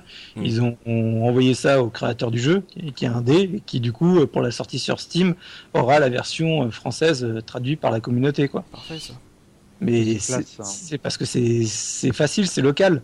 C'est petites hmm. entités. T'es pas, pas avec des, des, juristes, des machins, une grosse boîte. C'est, à mon avis, en interne, c'est beaucoup plus compliqué qu'on pourrait le croire. Mmh. Pas copyright. Hmm. Bah, on va revenir un peu maintenant. On a, passé cette période de l'émulation, c'est le mal, cours de joueurs, acheter nos jeux. Euh, on va revenir à l'émulation aujourd'hui, les manières euh, qui existent, euh, toujours plus confortables, on va dire, loin du 56K de vos parents. sur l'émulation aujourd'hui, je vais lancer looping, je ne sais pas pourquoi. Euh, qu'est-ce que tu pourrais me dire sur euh, le spécialiste sur l'émulation euh, Qu'est-ce que tu pourrais me dire sur l'émulation d'aujourd'hui, que ça soit en matière légale ou Bon, avant toute chose, sachez que dans mon grenier, j'ai tous les jeux dont on va parler. Bien entendu, nous n'en doutons pas. Pour nous. Donc, précisons que dans son grenier, il y a plein de bandes d'arcade avec tous les jeux qui étaient sur ses rétro J'ai tout chez moi, il n'y a pas de problème. qui ou la belle vie, Looping, en fait. les PCB d'arcade, il en a plus de 3000 chez lui. Hein, ça... Donc, voilà. Donc clairement, euh, moi à la base, euh, l'émulation, je faisais beaucoup sur euh, l'ordinateur tout au début. Comme, comme tout le monde en fait. Hein. Comme tout le monde. Et en fait, j'ai découvert il y a quelques années maintenant. bon, sur toutes les consoles, on peut émuler d'autres consoles maintenant, quasiment quoi. Il y a pas une fois que les consoles, faut qu'elles soient craquées pour la plupart, mhm. donc hackées. Et j'ai découvert que la, j'ai découvert, enfin, c'est pas un mystère. Ceux qui s'y intéressent un peu peuvent le savoir facilement, c'est que la la Xbox One est vraiment euh, à une architecture de PC tout simplement à l'intérieur. Elle a Donc, taille elle- d'un PC aussi. Voilà aussi, ouais.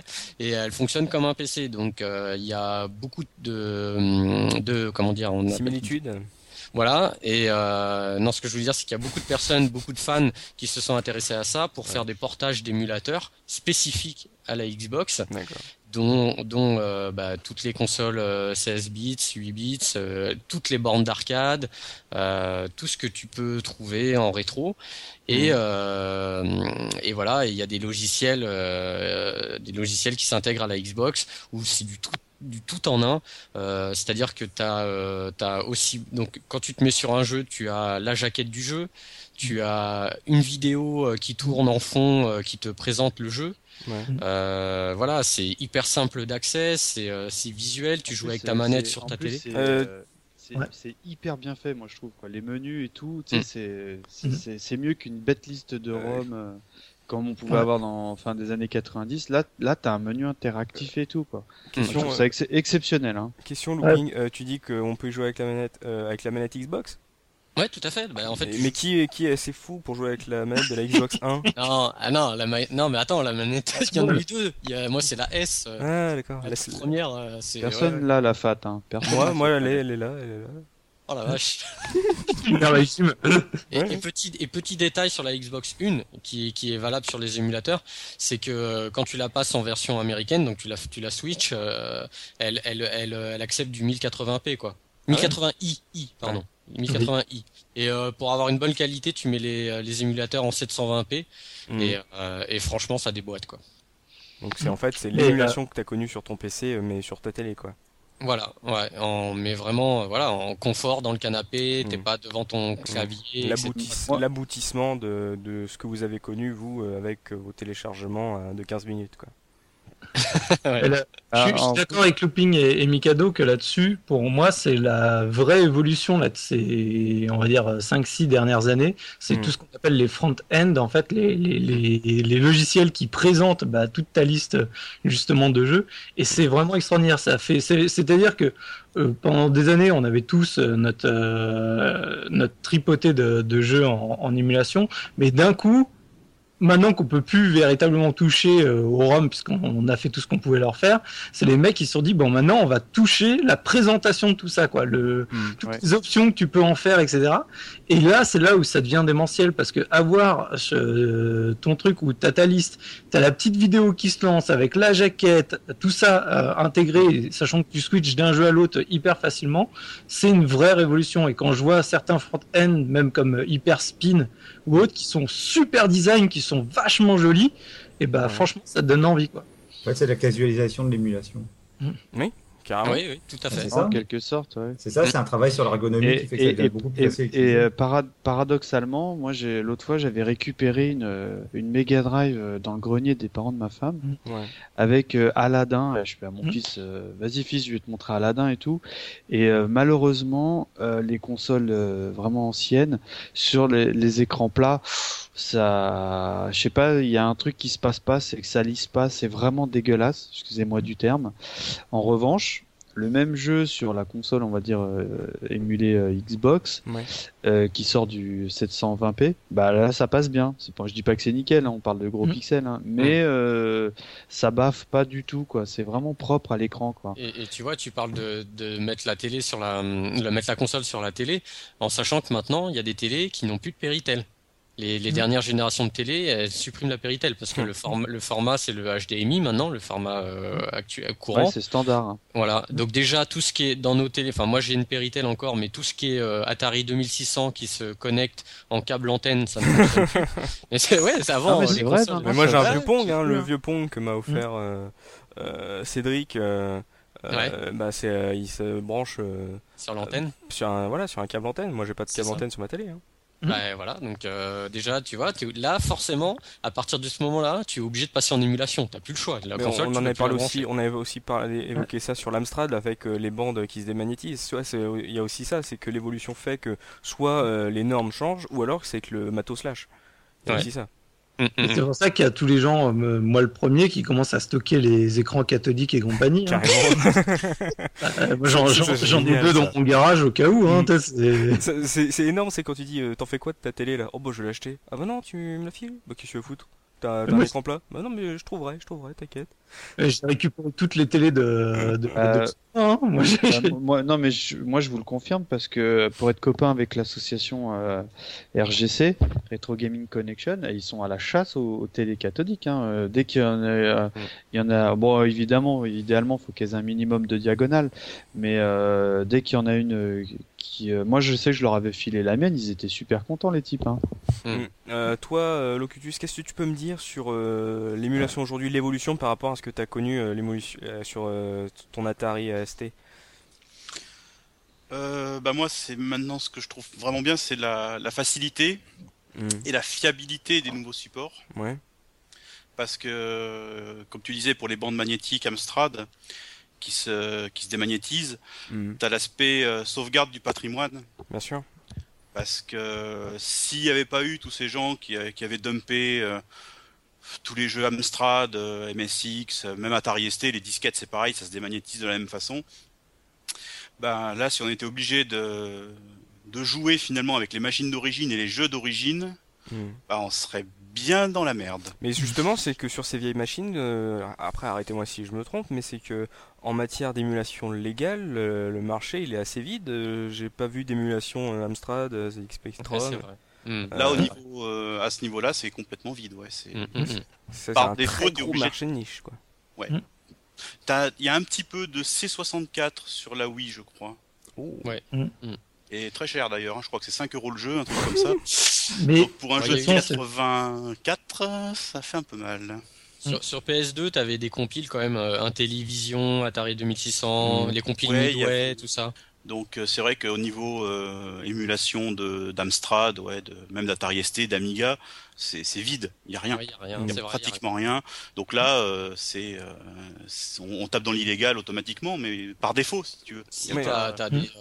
après sur iPhone maintenant, tu as des boîtes comme Dotemu qui qui, qui relancent des pas mal de jeux Amiga, etc. Et aussi PC, parce qu'on n'en parle pas aussi, c'est que souvent on a des jeux PC qui ne tournent plus sous sur, ton Windows 7. Euh, et du coup, tu fais de l'émulation DOS. Et c'est aussi de l'émulation en fait. parce que, bah, d'autres émus. Euh. Non, mais parce qu'en fait, c'est pas pour des gens, ça pourrait pas être aussi évident que ça parce que c'est tu joues à un vieux jeu PC sur ton PC, donc en soi, c'est la même chose. Mais en fait, tu es vraiment obligé de faire de l'émulation pour que le jeu puisse se, euh, mm. se lancer, quoi. Oui, quand on sait qu'il y a certains jeux Windows 95 qui ne passent pas sur Windows Vista. Mmh, bien sûr, mais bah, tous les tous les jeux de l'âge d'or des, des euh, point and click, Lucas, t'es obligé de lancer un émulateur pour y jouer là. J'ai oublié le nom, c'est Scrum, Scum. Et euh, bah sinon, bah même, bah t'y joues pas quoi, tout simplement. bah c'est ce qu'on ce qu'on disait tout à l'heure, c'est que là, on, on, on, peut toujours taxer l'émulation de d'être illégal mais euh, tu prends un autre média, tu prends le cinéma, la musique, tu veux écouter un vieil album des années 60 ou euh, voir un vieux film des années 50, ben, tu trouves le DVD, tu, y a, tu, tu, peux le regarder. Après, il y, a, aussi, non mais aussi, euh, c'est bien sûr c'est incomparable, mais après il y a aussi des trucs qu'on ne retrouve, qui ne sortent plus en DVD. moi je pense, je sais qu'il y a une communauté là-dessus. C'est par exemple une série que j'avais adorée à l'époque de Samedi Comédie, c'était Blague à part. Ils ont jamais sorti le DVD de Blague à part. Et les, rediffusions, tu peux te brosser pour les avoir. Donc c'est très, très particulier ça aussi. Mais bien sûr incomparable avec ce qu'on a au jeu vidéo. Voilà, le jeu, vidéo étant, le jeu vidéo étant le média le plus jeune, justement, c'est d'autant plus difficile de, de, pouvoir se, de pouvoir se plonger justement dans son histoire. Donc si tu veux, si tu veux pouvoir jouer à, au vieux jeu, Mm. Alors, soit tu le lances dans la, dans la brocante, le vide-grenier, comme, euh, comme Mikado, mm. mais euh, tu, tu, vas vraiment à la pêche et tu n'es même pas sûr de trouver, trouver ton bonheur. Sinon, euh, tu te jettes dans l'émulation. Mais, mais... Le, Cutus avait parlé aussi de, du sauvegarder le patrimoine. Il y a des, des, des, gens comme Emo5 qui font un travail énorme là-dessus, mais qui sauvegardent de manière matérielle. Et c'est la, mm. la, majorité de leur, leur collection, c'est pas fait pour le jeu, c'est fait pour la, vraiment la sauvegarde. Et c'est vrai que là, le coût de l'émulation, c'est aussi de permettre euh, le jeu, le, vraiment de pouvoir jouer euh, aux gens qui ont envie de jouer à ces vieux jeux. C'est pas seulement de la, des sauvegarder. Quoi. Mm. Mais je, je, voulais juste revenir sur ce que disait Oz, euh, sur le fait que, euh, le, contrairement au cinéma ou à la musique, c'est la jeunesse du média. C'est pas que la jeunesse du média, c'est aussi le fait que euh, en musique, justement, ou en film ou autre, tu as un format universel. Alors mm. que dans le jeu vidéo, malheureusement, as chaque système est dépendant de son hardware. Et c'est ça qui fait que, comme il n'y a pas de universalité dans, dans, le jeu vidéo, bah, du coup, c'est encore plus compliqué à mettre tout ça en place et à préserver. Et repensons, repensons à cet épisode de F0 sorti sur Satellaview. Mm. Oui, Aujourd'hui, comment tu y joues si c'est pas sur émulation? Tout à fait. Et d'ailleurs, pour les jeux d'os, on peut euh, citer Abandonware. Euh, euh, qui, qui fait, euh, qui propose des jeux, euh, des jeux facilement. en fait, c'est de l'émulation aussi, hein, c'est de l'émulation DOS, et il te propose, il te propose un truc clé en main qui, qui fonctionne nickel sur les PC actuels, quoi. Avec DOSBox qui permet de jouer à des vieux jeux, qui est assez, qui est assez lourd quand même. Hein, non, mais ils font même des, des fichiers exécutables directement dans Windows 7, ça Comme Blade Runner, ce grand jeu que nous avons abordé. Pour ne parler que lui. Bien sûr. Et dans la pure euh, légalité parce que quand euh, par exemple je me souviens ils avaient mis quelques jeux Lucas dont, dont Grim Fandango et euh, que j'adore enfin bref. Et bah en fait je crois qu'ils se sont rendus compte que le il était pas en en abandonware en fait. Dans notre jargon ça veut dire que entre guillemets tomber dans le domaine public il y a très peu, hein. il y a très peu qui sont tombés dans le. C'est plutôt, en fait, c'est pas plutôt dans la légalité qu'ils sont, c'est dans l'attentisme des développeurs. Je vais, je vais dessus parce que moi, depuis tout à l'heure, ça me choque un peu, mais en soi, a... quand, quand, on parle de, de, légal ou pas légal, ça, ça me fait un peu dresser les poils. Parce que depuis tout à l'heure, de toute façon, n'importe quelle chose qu'on parle, c'est de toute façon pas légal. Parce que les, propriétés intellectuelles sur une œuvre comme ça, c'est 70 ans. Le, le, quand on dit que c'est en abandonware, c'est que la personne, en gros, on va dire, ne dit rien et laisse. Oui, tolère. Oui, oui, oui. Non, mais j'en ai. C'est absolument euh, légalisé ou quoi que ce soit. C'est. Je, crois qu'au même titre que pour la musique, c'est 70 ans, quoi. Il me semble. Hein.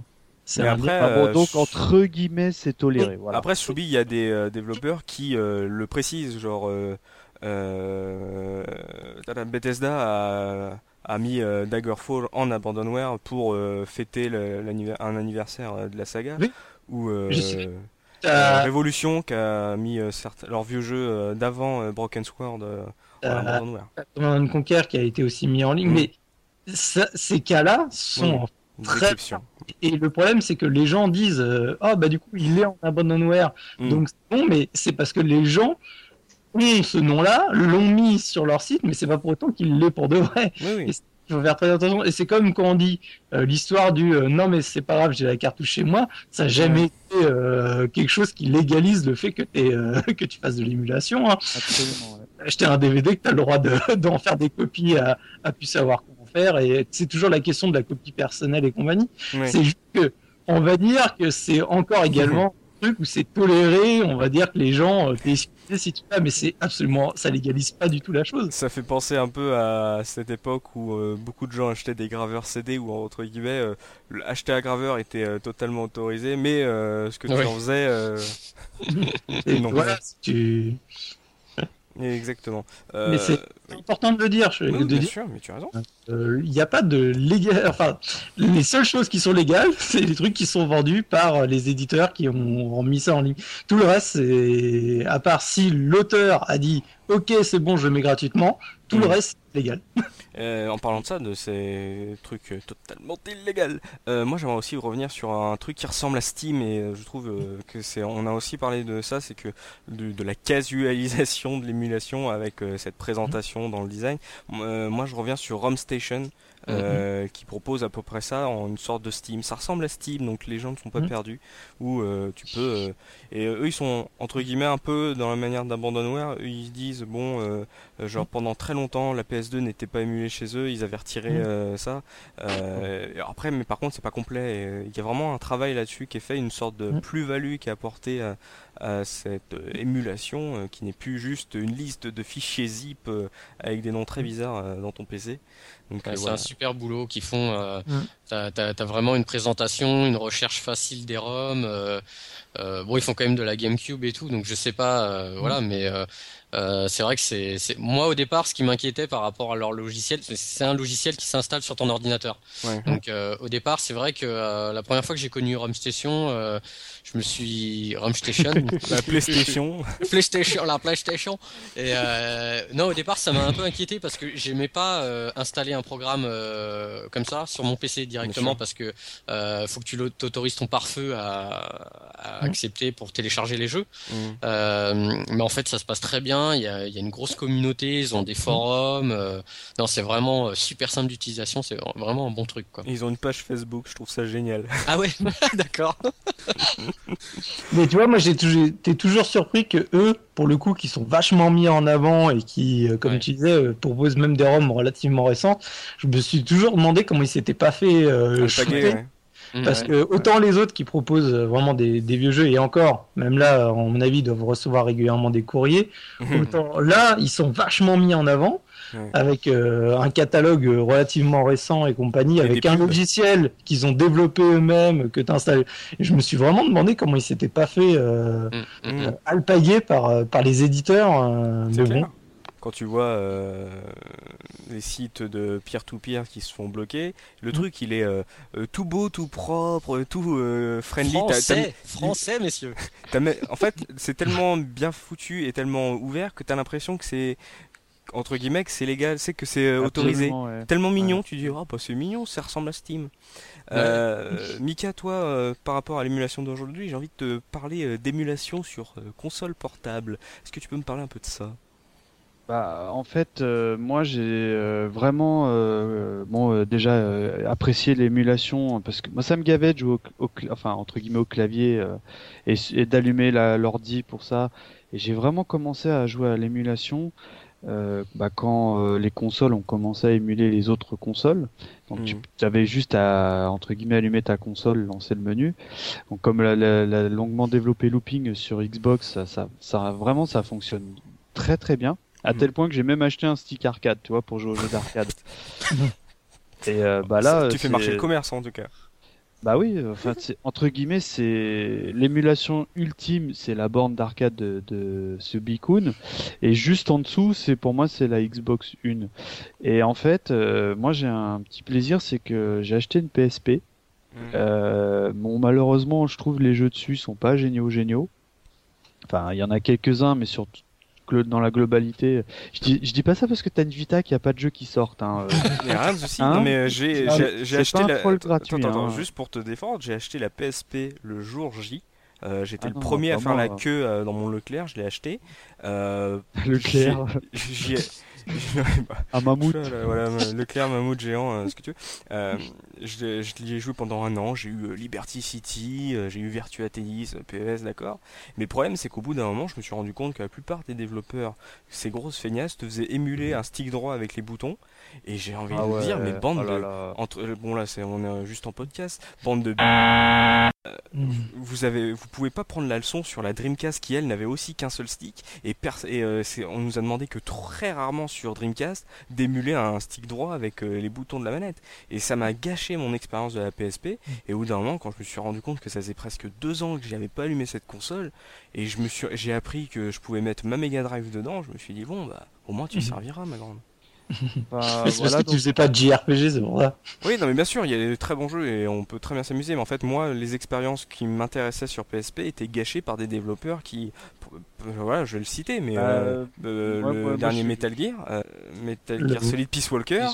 La configuration des touches, mais c'était un calvaire, j'ai trouvé ça pourri. Et je me suis dit, voilà, vous, j'ai l'impression que vous avez voulu demander à la PSP de faire des trucs pour lesquels elle n'était pas préparée. Euh, c'est la reine de la 2D, la PSP, et surtout quand tu vois ce qu'elle fait en émulation. Donc vas-y, pardon, Mika, continue. Euh, donc euh, en fait, comme je disais, donc bah, moi j'ai vraiment acheté la PSP pour ça.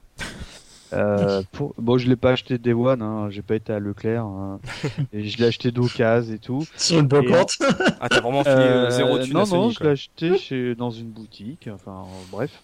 Mhm. Et, euh, et, là, en fait, c'est vachement bien pensé parce que euh, je trouve que la, le design de la PSP, enfin, me rappelait en tout cas la, la manette euh, Super Nintendo de par la configuration de ses boutons. Mhm.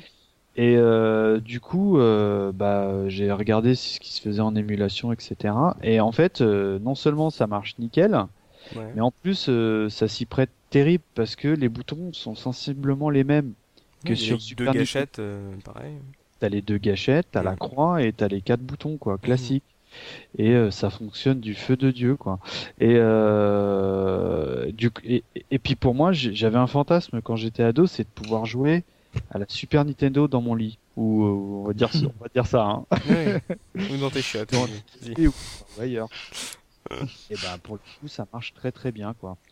Et pareil pour euh, bah, pour les jeux Mega Drive. Neo Geo ça marche, mais là pour le coup il n'y a pas tellement d'intérêt parce que c'est des jeux qui jouent en grand pour moi. Mm, ouais. Mm.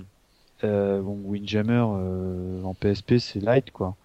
Et euh, là aussi où c'est formidable, c'est tout ce qui est émulation de jeux portables, de consoles portables. De- Moi, j'avais jamais acheté la Game Gear.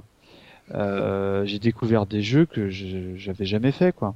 Euh, pas la Game Gear, pardonnez-moi, la, la Game Boy Advance. Ah, putain, j'ai eu peur d'un coup là. Ouais. Il parle d'une console Sega, qu'est-ce qui lui Ah, non, arrive euh, Euh, j'ai- fait un lapsus. Et, et, et, euh, bah il y a des jeux que j'ai découvert que j'ai adoré. Moi, j'ai adoré le, le Zelda Minish Cap, j'y avais jamais joué quoi. Mhm.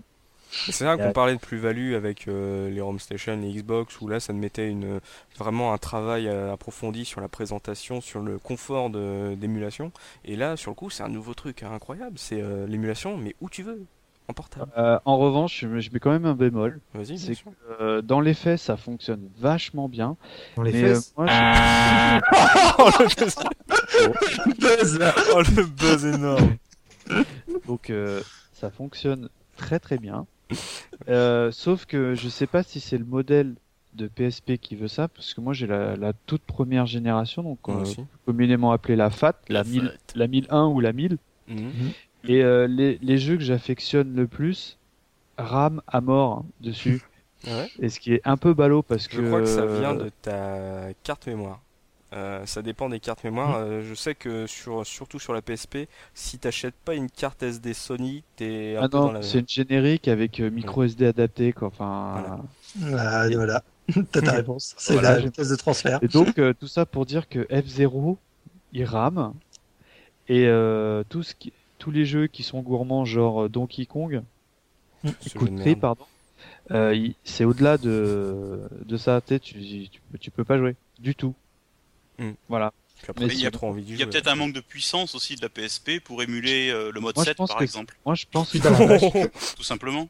Non, non, non, non, parce que euh, la plupart des jeux tournent bien, mais euh, les jeux qui vraiment s- étaient déjà gourmands à l'époque en ressources, quoique F0 il est pas gourmand, dis Non, mais euh, Euh, après, euh, Locutus a aussi raison dans le par- l'émulation parce que euh, aujourd'hui, c'est pas parce que t'as un gros PC, par exemple, on Mm. peut revenir sur, euh, par exemple, la Saturn. C'est une horreur à émuler la Saturn visiblement, et c'est très rare de rejouer. À sa... Heureusement que euh, celle que j'ai, elle marche toujours, parce que Mm. si tu voulais émuler ta Saturn, mais euh, c'est la croix et la bannière. Quoi.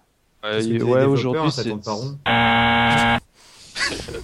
Enfin, Euh, Un enfin, troisième, moi je waouh, sais festival. que tout ça, tout ça pour dire que 90% des cas quand je prépare une émission, c'est sur ma PSP, quoi. Parce que voilà, je suis confortablement installé, j'ai pas besoin d'allumer Wattmere de console. Mhm. d'allumer un... parce qu'à l'époque on, ça on n'a pas trop développé mais c'était une usine à gaz hein, à, à configurer les émulateurs hein. Et c'était chiatique hein. euh, tu sais je veux dire quand il y a- quand quand ça tournait euh, parce que t'avais mille et un paramètres Alléluia.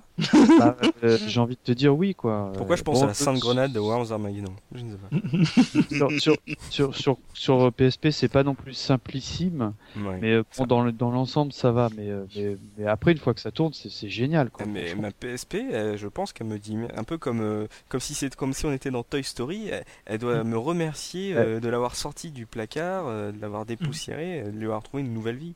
Et après, mais en fait, après je vais être méchant avec la PSP alors que j'adore. euh, J'aurais pas acheté la PS Vita sinon.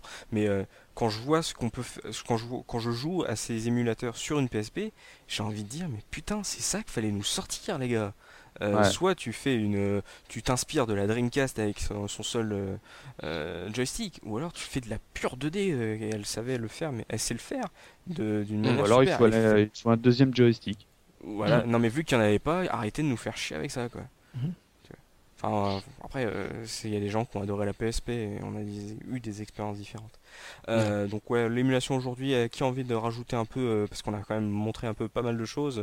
on a aussi, on est aussi revenu sur euh, Dotemu. On pourrait aussi parler de Good Old Game, qui fait aussi dans le dans le vieux PC. Mm. Est-ce que c'est de l'émulation On est d'accord?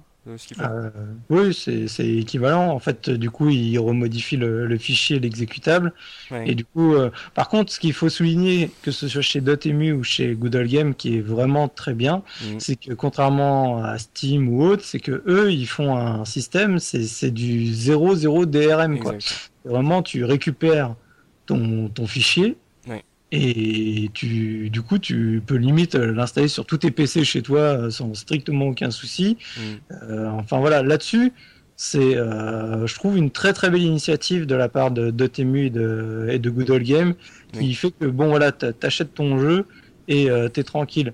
Après aussi l'avantage de Dotemu, mais ça c'est forcément c'est plus côté français, c'est qu'ils sont relativement accessibles. Moi j'avais eu un souci un moment avec euh, un des jeux que j'avais acheté qui apparaissait plus. J'avais envoyé un mail euh, dans la journée, euh, c'était répondu, c'était réglé. Mais bon, ça, ils font un sacré boulot. Hein. Même après, sur les, on peut revenir aussi sur Another World qu'ils émulent sur iPhone, même si mm. bon, le jeu n'est pas adapté au tactile. c'est mm. aussi ça de le permettre parce qu'il n'est pas très mm. cher en plus. C'est ça qui, qui qu'on peut noter aussi, qu'on peut rendre, on peut rendre à César ce qui est à César, c'est que en termes de prix, ils arrivent à faire des offres assez agressives aussi, ça. Et, et, nous faire revenir à des jeux qui est très compliqué. Quand je vois, quand je passe sur Dotemu, je vois des, des, vieux jeux PC que aucune idée de ce que c'était.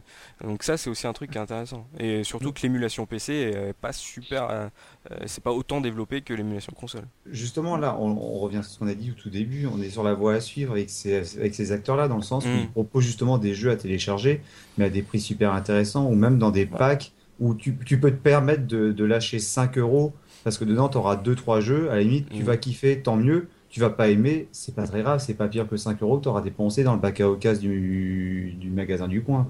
Bien sûr. Ah, pour, pour, revenir sur le prix, euh, je suis d'accord que c'est mieux que ce que tu trouves sur la console Wii.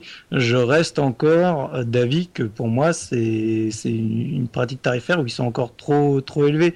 Tu vois même euh, des, des Fallout euh, ou autres qui sortent, et je sais plus à un moment à combien ils étaient, mais ils étaient limite à 5-6 dollars chacun. Ça reste quand même une petite somme. Hein, mmh. quand tu 5 dollars les trois, les mecs, 5 dollars. Moi, je l'ai eu gratos, celui-là. Oui, mais parce que quand tu as, des soldes ou autres, mais au début, là, quand tu vois à chaque fois qu'un nouveau titre est rajouté, tu tournes régulièrement autour, pareil, des 5-6 euh, dollars, euros, ce que tu veux. Mm. Ça, dépend de, ça dépend du jeu en lui-même, mais c'est pas toujours euh, si accessible que ça. Enfin, euh, c'est mon point de vue personnel. En fait, pour moi là-dessus, c'est, je, je, vais revenir, je vais faire le, le, défendeur de Apple, même si je suis pas forcément de Apple. Mais le problème, c'est que Apple est arrivé avec une pratique tarifaire de leur application avec les, les petits jeux à 80 centimes. Et mine de rien, le problème, c'est que maintenant, tu as envie de transposer un peu partout. C'est con, mais c'est euh, c'est comme ça. Tu sais, tu dis ouais, en fait, finalement, acheter un si tu veux, le, le principe de sur iPhone, tu achètes un jeu ou du coup tu le prends en 80 centimes parce que tu sais que tu vas pas y jouer très longtemps, tu, sais, tu vas y jouer, tu vas faire ton petit plaisir, etc. Le mm. problème c'est que souvent le rétro gaming c'est un peu la même chose, c'est-à-dire que les jeux tu es content de les refaire parce que ça te rappelle de la nostalgie, mais honnêtement, à chaque fois, est-ce que tout le monde les refait de fond en comble? Non. Si Tu, tu, les rachètes, tu le reprends, et tu te fais une partie vite fait, tu te fais plaisir. En fait, on est sur euh, un modèle de consommation de la part des, des joueurs où tu joues sur la fibre euh, rétro, la fibre nostalgique, mm. et, euh, et, souvent les jeux, tu, tu vas les refaire, mais tu sais, tu vas pas y passer beaucoup de temps dessus. Enfin, peut-être que peut-être que je me trompe, peut-être que les autres euh, rétro gamers euh, sont pas comme ça, mais moi je sais que pour ma part, en général, le jeu je le lance, je vais si c'est un jeu qui est court, je vais je vais le finir, mais sinon c'est juste pour me rappeler un peu nostalgie et du coup je vais pas y jouer. Euh, beaucoup d'heures. Donc je suis sur le même mode de consommation qu'avec un jeu iPhone où je veux finalement dépenser peu parce que je sais que je vais pas joué beaucoup. C'est c'est pour me rappeler au bon souvenir du jeu. C'est pour me rappeler bah, tout ce que j'ai vécu avec. Je me vois pas payer euh, même jusqu'à j'ai envie de dire 3 dollars, tu sais, 3 ou 4 euros, jusqu'à 5, 6, 7, 8. Enfin, c'est pour moi beaucoup trop. C'est t'es là dans, dans la nostalgie, t'es là dans le souvenir, t'es es là de, en dessous du 1 euro pour moi. Hmm.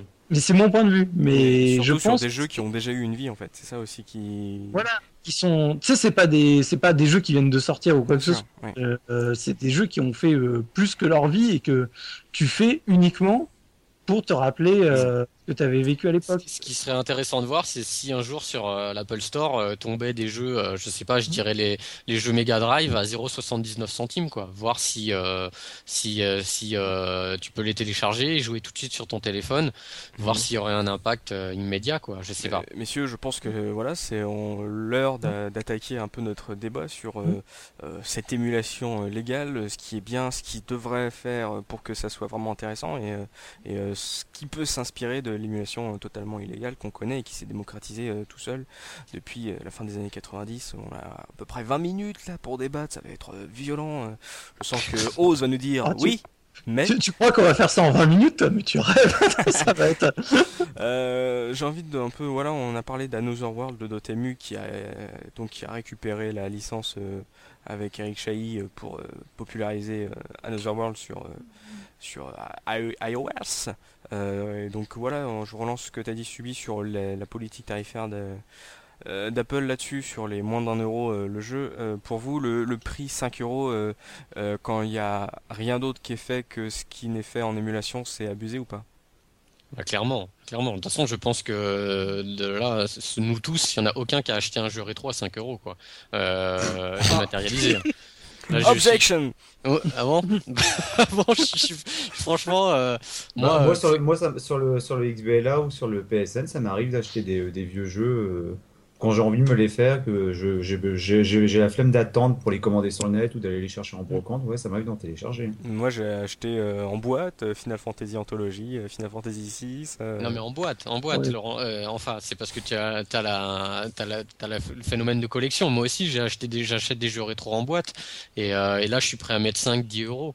Mais euh, acheter un jeu, par exemple, je prends le, le WiiWare, parce que c'est celui qui me choque le plus pour moi de, de tous les constructeurs. Euh, je, me- enfin, jamais j'achèterais un jeu sur le WiiWare, quoi. Je trouve ça, c'est presque euh, 10 euros le jeu, je crois, en moyenne. Euh, pour avoir euh, Super Mario Bros quoi par exemple sur la NES euh, enfin euh, moi je trouve ça je trouve ça catastrophique quoi Ah maintenant Ouais, mais sur la vois- 3DS tu peux avoir euh, t'as le comment ça s'appelle maintenant le la Euh, boutique DSC Shop là voilà voilà, 3DS. euh, ouais, DS, ouais, Les Shop, Shop. eShop Mm. avec euh, le vieux Zelda aussi. Ok, Ouais, c'est mais à, sur com- ta portable. à, à- à combien Bah la Nintendo 5 euros. ouais, bah, C'est bizarre d'ailleurs qu'il se soit arrêté à 5 euros du genre c'est la valeur qu'on va mettre à un vieux jeu sur lequel on on va pas mettre de plus-value quoi, de valeur ajoutée. Ouais. Après, il y a, je pense qu'au niveau de la somme, il y, a, il y a tout un tas de questions. C'est que, tu vois, moi je te dis euh, que je pense que tout ce qui est au-dessus d'un euro, de toute façon, c'est pas, c'est, ça peut poser un souci. Après, il faut se mettre aussi du, toujours du côté des gens qui, qui font le truc et qui ont besoin de rentabiliser euh, le, Mm. le boulot qu'ils font. Le problème, c'est que plus tu vends à prix bas, plus la valeur, enfin ce que tu vas en dégager comme euh, bénéfice dessus va être faible. Et comme tu sais que tu es sur euh, encore, même si ça commence à revenir à la mode, Ouais, ça reste toujours, ça reste toujours qu'un marché, on va dire, de niche par rapport à d'autres types euh, de consommation et en tout cas d'autres types de vente de jeux. Mm. Le pas grand chose multiplié par pas grand chose fait qu'à la fin, tu gagnes euh, vraiment pas grand chose. Et donc, euh, non, mais si tu veux, c'est il y a un moment, eux, ils regardent les dépenses, combien ça leur coûte pour euh, mettre en place sur le serveur, pour faire l'adaptation sur leur serveur, etc. Combien ils ont payé de gens ou autre, et que s'ils dégagent pas un minimum de bénéfices, forcément, bah, ça les intéresse pas, donc ils montent les prix pour, euh, tu sais, euh, compenser. Mais du coup, Bah, tu- comme tu montes les prix, tu fais encore moins de ventes, et, euh, enfin, et inversement, c'est c'est compliqué de trouver le, le- l'équilibre euh, Ouais, mais tu vois, il serait- prix, quoi. Il serait intéressant de savoir euh, comment euh, comment sont placés les prix que sur quelle base ils se ils, ils- enfin ils placent les prix quoi parce que euh, concrètement on nous dit bah voilà un, un jeu PS1 sur euh, PS3 je crois que c'est 10 euros presque Hmm. si je dis Ça pas de dépend, bêtises ça, dé- ça dépend, ça dépend. Généralement, ça compte plutôt quand tu regardes la, la moyenne des prix pour le En fait, PSN, Final Fantasy, les 7 Final euros. hein. Fantasy sont à 10 euros. Mm. Ouais. Et, D'accord. euh, après, les jeux plus petits, tu peux en trouver à 4 euros. euh, Ça dépend des D'accord, jeux, mais, mais- les Final mais- Fantasy sont en prix fort. ouais. J'aimerais bien qu'il soit, euh, plus transparent sur euh, en fait les, les, critères sur lesquels il base bah, le prix. Très bien de parler de ça de la PlayStation. Par exemple, là, on avait parlé de la dernière rumeur de Gaikai qui qui ferait du cloud gaming avec PlayStation. Le fait mm. qu'il pourrait proposer un abonnement pour jouer euh, à des vieux jeux, par exemple, euh, est-ce que pour vous, que ça soit un petit abonnement pour, enfin un petit abonnement, même le prix, mmh. on sait pas, euh, mmh. que ça soit un abonnement et pas acheter un jeu où tu dis tiens, c'est quand même bizarre, 5 euros sur un jeu, il n'a pas vraiment changé par rapport. Qu'est-ce qui coûte vraiment 5 euros dans ce, dans cette sortie dématérialisée? Pour vous, un mmh. abonnement pour jouer à une collection, ça, ça irait plus? En soi, en soi, une location. Tu payes un abonnement hmm. pour pouvoir louer, un, louer, un, louer autant de jeux que tu veux et puis pouvoir les, y jouer, quoi, ce genre de choses. Ouais. Un peu comme euh, ce que un abonnement, euh, l'abonnement de ton iPhone te permet de jouer aux applications que tu achètes, quoi. Hmm. Mais là, là c'est pareil. Euh, moi, je pense que quand j'ai commencé à voir les rumeurs sortir haute, euh, je pense comme pas mal de personnes, j'ai trouvé ça assez intéressant. Après, euh, ça reste que un état de rumeur.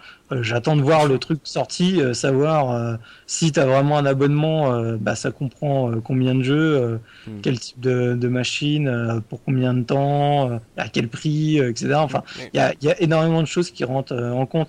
Moi, je pense que le aussi il faut pas se leurrer non plus. Pourquoi ils pratiquent des prix relativement élevés? C'est parce que, comme je disais tout à l'heure, c'est de façon quelle est leur cible?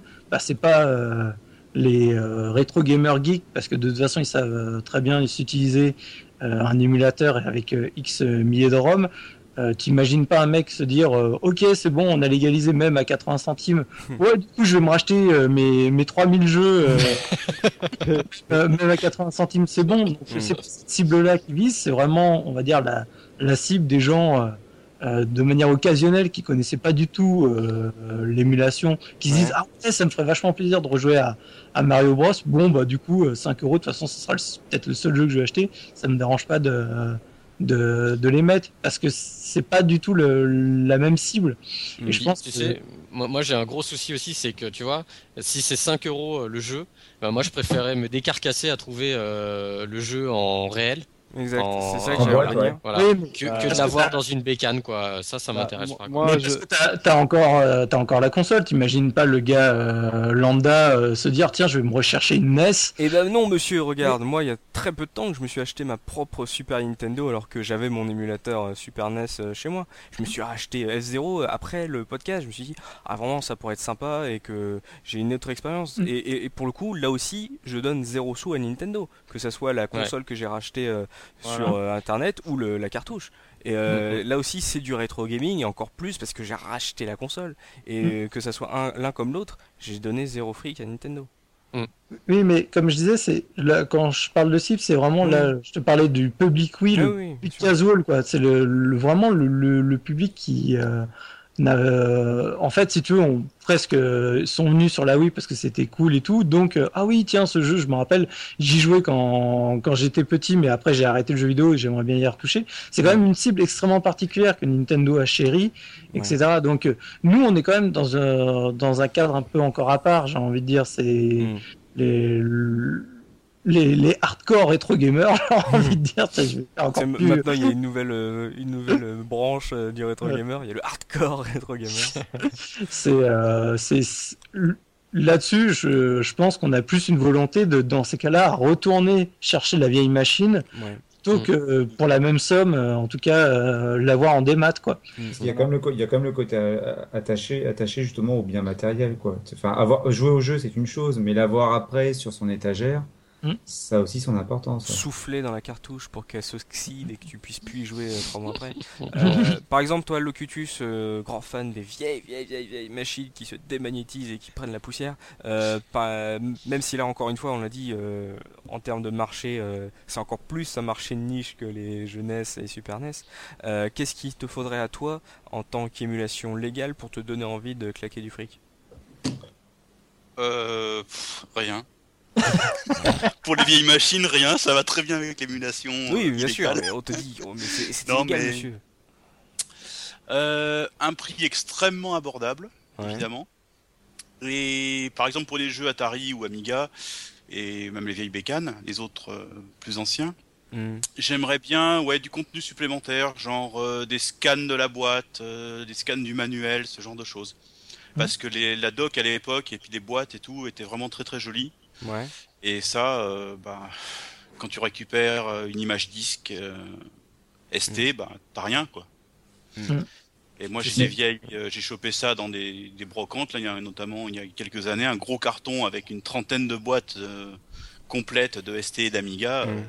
J'étais fou quoi, j'étais fou furieux. C'était c'est d'enfer. ouais, les, les, les artworks, les, les jaquettes sont super belles. Enfin, c'est super nickel. Donc ouais, les euh, Un essentiellement côté ouais, fan des- service en gros, et c'est ça qui Ouais, manque. voilà, ouais, voilà ça. ouais. Ah, on, pourrait, on, on pourrait rajouter deux autres arguments. On pourrait rajouter le, d'une part également le, le choix, parce que j'ai l'impression que le, finalement on, on est quand même assez limité par rapport à, à l'offre qui est faite par les, par les constructeurs sur leur, sur leur plateforme. Mm. Et il y a également une question d'ergonomie, c'est-à-dire que quand tu peux télécharger euh, un jeu sur, un, sur le PSN, sur le XBLA, sur la, la, la console virtuelle, euh, tu as, tu, ne- le, le jeu n'est pas forcément non plus mis entre guillemets au goût du jour dans euh, dans son ergonomie. Je prends un exemple tout bête, euh, je pense à ça parce que je suis en train d'y jouer. Je suis en train de me faire le premier Silent Hill que j'ai chopé sur le PSN. Ouais. Euh, quand je joue à Silent Hill, je peux pas ouvrir mon menu euh, PS3. Ouais. C'est une sorte, c'est une sorte de sous-menu. Il faut créer. Alors le, le truc qui m'a abasourdi quand j'ai lancé le jeu, c'est qu'il faut créer une carte mémoire virtuelle euh, émulant la carte mémoire de la PS1. D'ailleurs, Enfin, euh, sur euh, Silent Hill, j'ai une anecdote là-dessus. Euh, donc, il y a la version HD qui est sortie il y a pas longtemps. Et euh, c'est, ouais, elle a été. on va pas se mentir, elle a été assez décriée cette version HD. Hein et vous savez pourquoi elle a été euh, entre guillemets toute pourrie? Parce qu'ils ont perdu Ouais. justement, ils ont retrouvé que récemment les, euh, les, les papiers d'origine. Donc, Ils avaient coup, les paumé le, ouais. code, le code, euh, source Le final. code source. C'est énorme, Ouais, en c'est fait, quand même c'était, énorme. euh, une- Ils ont bossé depuis une bêta en fait. C'est mais- hallucinant. Fallait demander au Mais- mec qui faisait l'émulation. Eh, vous savez pas le. Mais attends, mais cette anecdote, elle colle finalement avec le podcast parce que ça veut dire que si les, les constructeurs, si les gens qui sont principalement intéressés ne sont pas capables de, de proposer un, De catalogue, de préserver justement correctement leur, leur faut pas s'étonner après qu'on ait du mal à jouer maintenant à des jeux qui datent d'il y a, d'il y a 10 ans. Mhm. Mais après, euh, sur, euh, sur ce genre de truc, on pourrait aussi, euh, parce que moi je pense à un grand fan de Sega, par exemple, Sega est assez là, entre guillemets, flexible là-dessus, parce qu'ils ont, ils ont pas mal de partenaires chinois qui leur font des petites Mega Drive, genre la petite Mega Drive Dad Ouais. Games, que ce soit avec les en filaire ou en, en infrarouge comme à Looping, où là, en Mm. gros, ils permettent à des petites sociétés d'aujourd'hui de faire des machines. Donc là, c'est Mhm. vraiment, euh, ils refont une machine euh, qui est euh, avec le petit logo Mega Drive autorisé par Sega, machin. Donc ça, c'est aussi une autre version de l'émulation, c'est avec euh, 30 jeux à l'intérieur. Il y a ça, ou alors en version portable, ou ils ont fait aussi ça pour la Super Nintendo. Donc il y a aussi ce marché-là qui, qui naît de- des pays émergents, qui, qui est aussi assez, intéressant parce que surtout, les prix sont pas. Quand tu as une petite Mega Drive à 20 euros avec euh, 30 jeux dedans, c'est pas la même chose que ton jeu euh, dématérialisé à 5 euros. Mais euh, après, pareil, euh, je pense euh, au-delà du prix, parce qu'on n'a pas, enfin surtout, en plus j'ai pas mal insisté dessus, mais il n'y a pas, il y a pas que l'histoire du prix aussi. Je pense qu'il peut être un frein, c'est que quand tu vois par rapport à, à l'émulation, c'est au niveau euh, aussi, j'ai envie de dire, des options de configuration de, des jeux, etc. Parce que en fait, quand tu as un émulateur et que tu commences à le maîtriser, rapidement, tu peux en faire énormément de choses, que ce soit par des améliorations de, de rendu graphique, de, tu sais, que ce soit la résolution, les machins. Maintenant, Mm. tu as tout un tas d'options qui te permettent vraiment d'avoir des rendus qui sont très très beaux Ouais. euh, euh, dans les configurations. Le fait que maintenant, tu peux aussi, comment certains émulateurs sont compatibles avec le jeu en réseau, etc. Ce qui fait que tout ça, c'est des options en fait qui sont euh, proposées via euh, l'émulateur que tu ne retrouves pas du coup justement quand tu l'achètes finalement euh, légal. Et donc du coup, tu te retrouves presque avec un jeu que tu as acheté légalement T'as acheté, ouais. et qui est inférieur, tu sais, une, une version inférieure Mm. à, à- si tu l'achètes, euh, bah, enfin, la, la version que tu as achetée légalement est inférieure par rapport à celle que tu Et Les pirates. trades, les trades, monsieur. Moi, je repense à la, euh, la Mega Drive Ultimate Hmm. Collection. Legend of Thor était en anglais dessus. Hmm. Et voilà, moi, euh, j'ai toujours ma cartouche. J'ai euh, j'ai racheté la petite Mega Drive That Games Hmm. et j'y joue en français euh, sur la cathodique que j'ai repris à mon frangin. Euh, Hmm. m- Moi, je- moi, c'est moi, c'est un des trucs qui me qui me bloque souvent sur l'émulation, c'est quand je dis putain les gars, vous avez rien rajouté. Que euh, bon, après un bonus, ça peut être marrant, mais surtout les traductions. Je veux dire, ce qui nous Hmm. a aussi poussé sur l'émulation, c'était de trouver des, de jouer à des jeux euh, qu'on a sur lesquels on a on n'a pas pu on n'a pas pu se les faire à l'époque. Et euh, Final Fantasy en français, Final Fantasy Fantasy VI en français, c'était énormissime. Et mm. quand je l'ai acheté sur PlayStation, j'étais trop content. Je dit, ouais, voilà, ça sera sur ma Play. Et c'est en anglais. Quoi mm. Hein De quoi? Et ça aussi, c'est, moi je trouve c'est très important au-delà du prix. Tu peux être plus amené à claquer tes 5 euros si tu dis, ouais, non, mais ils ont vraiment bien bossé là-dessus. Euh, que ça soit après tu sais c'est pas je parle pas d'une réédition à la Monkey Island où tu peux switcher avec une version HD euh, juste une version SD où il y a vraiment un travail euh, une plus-value apportée au, au, titre que ça soit comme, comme le disait Mika un mode multi permettre de jouer en ligne quoi. Moi, moi, ce que tu vois, si, si je devais payer un abonnement euh, tous les mois, ce que j'aimerais comme service, en fait, mhm. parce que là, on est aux portes de euh, OnLive et compagnie. Voilà. Ben, moi, j'imagine, tu vois, t'as, as, euh, bon, comme OnLive, donc t'as un, as un terminal avec ta manette. Euh, t'aurais des chaînes comme sur une Freebox ou n'importe quel canal SAT, tu as des chaînes, tu as la chaîne Neo Geo, tu as la chaîne mhm. Super Nintendo. Donc par exemple, tu t'abonnes bon tu la chaîne Amstrad qui ne marche pas. Ouais, non, mais euh, après, voilà, je veux dire, une chaîne sur la Freebox, il y en a, elles sont à 1 euro, 2 euros, quoi. Les mhm. chaînes pour enfants, il y en a à 1 euro. Bah, par exemple, tu prends pour 1 euro par mois, tu as la chaîne euh, Amstrad. Euh, admettons, bah, tu as toute la liste des jeux avec, euh, comme, euh, comme on a sur la Xbox, sur les, les, les bornes d'arcade qu'on disait tout à l'heure, la jaquette du jeu, l'histoire du jeu, la, petite vidéo de présentation. Et tu as accès à tout le catalogue. Et directement, tu es dans ton salon avec ta manette. Et ça te sert aussi de, de console actuelle elle ferait, euh, elle ferait tout quoi. Ça serait des abonnements. Moi j'imagine un truc comme ça quoi. Mm. Mais il faudrait que ça soit voilà un euro, deux euros pour euh, pour la chaîne, euh, l'accès toute la Super Nintendo, voilà quoi. Moi, moi, moi, depuis tout à l'heure, je vous écoute parler. Pour une fois, vous avez vu, j'ai pas trop relevé. Vous allez peut-être dire que je suis peut-être le troll de service, mais perso, mais même pas en rêve, j'achète un jeu. Parce que euh, autant je prends beaucoup beaucoup de plaisir à trouver des jeux master pour Soubi en boîte, machin et tout. Le, tu vois par exemple, j'ai pas la NES, mais j'ai kiffé de trouver euh, Super Mario 3 à 1 euro, enfin avec la boîte et tout.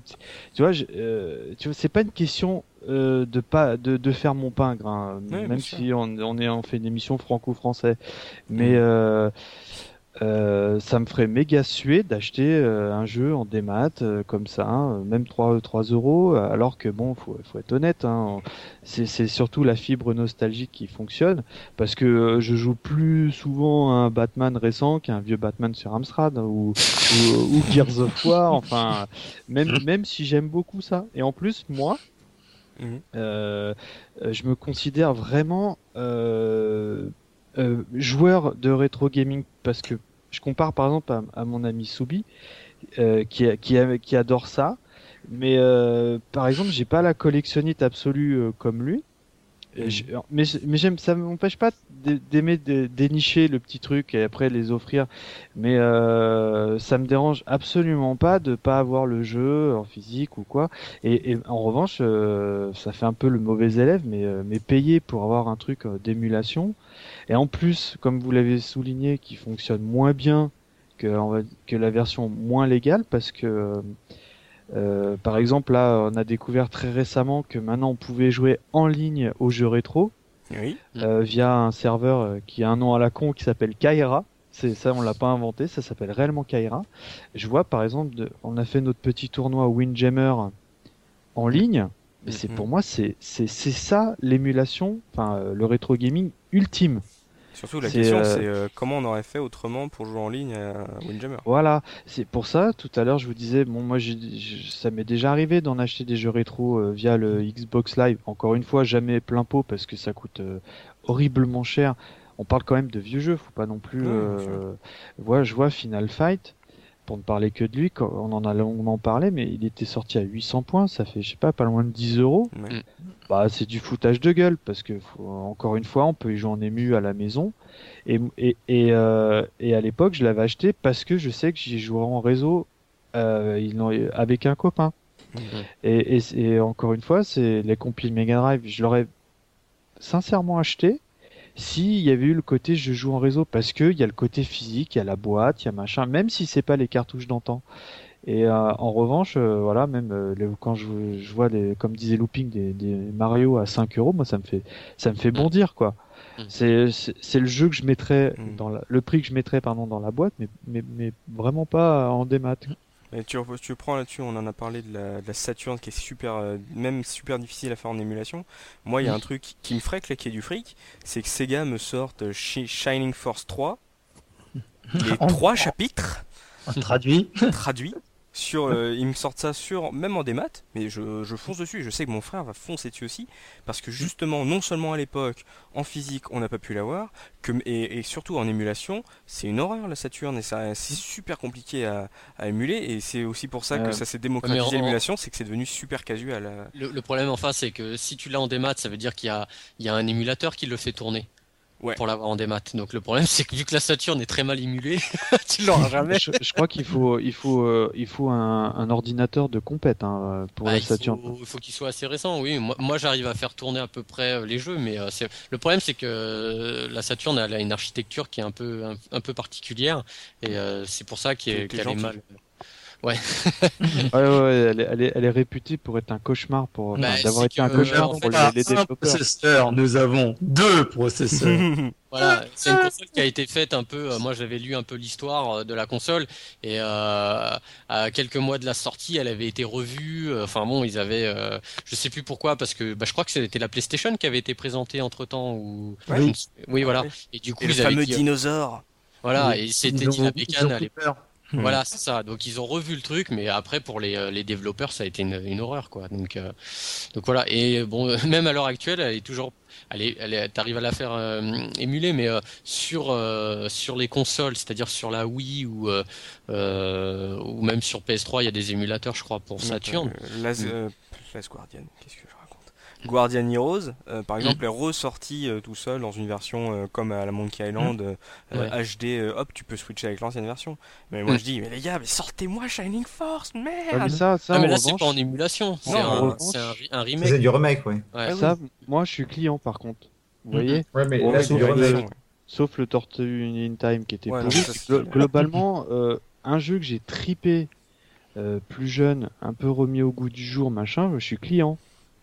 Mais toi, en fait, s'il n'y a pas de changement euh, graphique ou euh, par exemple d'option à la multi, ça t'intéresserait pas Ça t'intéresse pas Absolument, quoi, absolument. Moi, je, je, je, en plus, bon, en plus, c'est pas, c'est pas bien encore une fois, mais en plus, on a découvert le truc vraiment ultime, c'était de pouvoir jouer en ligne Mm. euh, sur n'importe quel jeu, hein, euh, avec tes potes. Mais c'est, c'est chambé. Enfin, je- c'est, euh, moi, je- des fois, j'appelle Looping. Ah, viens, on se fait un petit Windjammer, tu vois. Hmm. Euh, ou le jeu de foot là, euh, j'ai oublié le nom là, qu'on, qu'on scotche là depuis là, Soccer Ball là.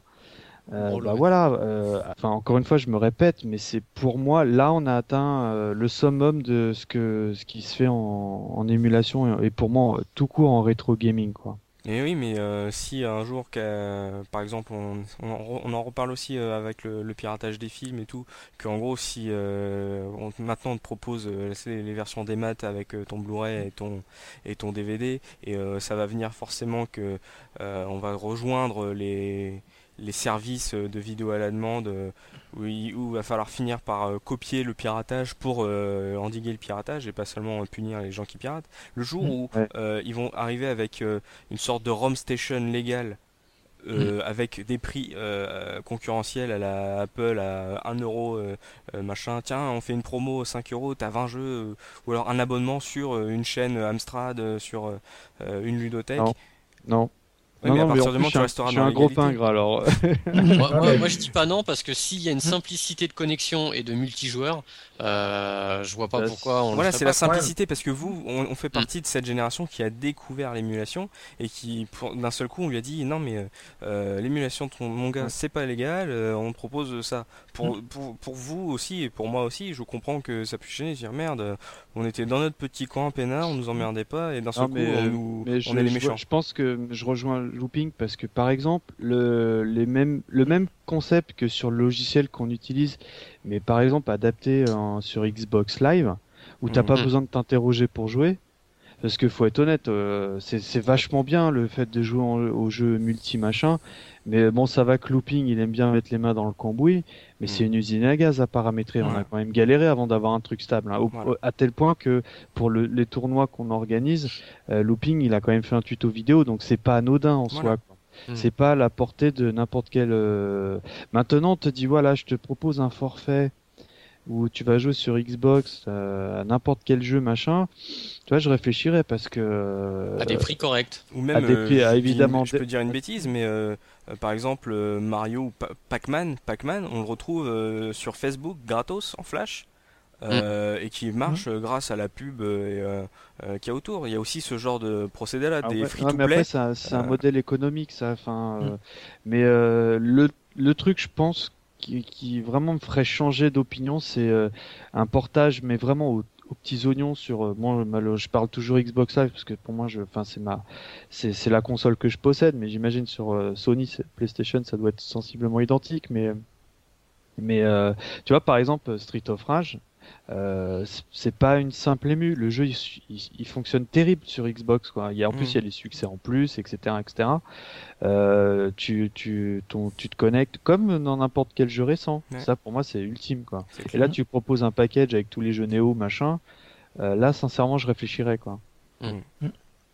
C'est, moi, je suis d'accord que c'est le genre de truc où moi j'aurais vraiment aucun souci à passer sur euh, ces systèmes euh, enfin Lego à partir du moment où le service qu'ils proposent est j'ai envie de dire équivalent à ce que à partir du moment où j'aurais un truc qui serait presque équivalent à un hyper spin euh, justement adapté sur sur Xbox 360 ou sur PS3 ou sur n'importe quoi je m'en fous du système légalisé à, à, tarif raisonnable, moi je, je, pars dessus sans aucun problème. Parce qu'il faut voir aussi comment c'est les hyper spin out à part quand tu arrives à avoir un pack où le mec il a déjà tout fait, comment c'est quand même la galère pour euh, vas-y, je récupère les vidéos. Alors euh, je cherche désespérément un endroit où il y a un mec qui aurait fait euh, toutes les vidéos des jeux, hop, je mets tout dans le même pack, ça un endroit.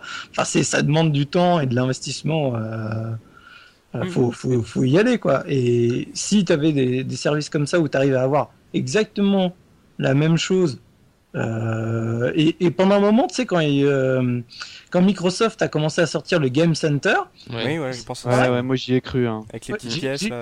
Je pensais justement à ce système-là, je me suis dit, ah cool, on, va enfin justement migrer vers euh, ce type de truc. Mhm. Et, et, le problème est, toujours le même, c'est que quand, quand, je suis rentré dedans, j'ai fait, oh, non mais c'est pas possible. Ouais, moi aussi, grosse douche froide. Hein. C'est des jeux des années 70-80 qu'ils ont mis dessus, quoi. Ouais, c'est.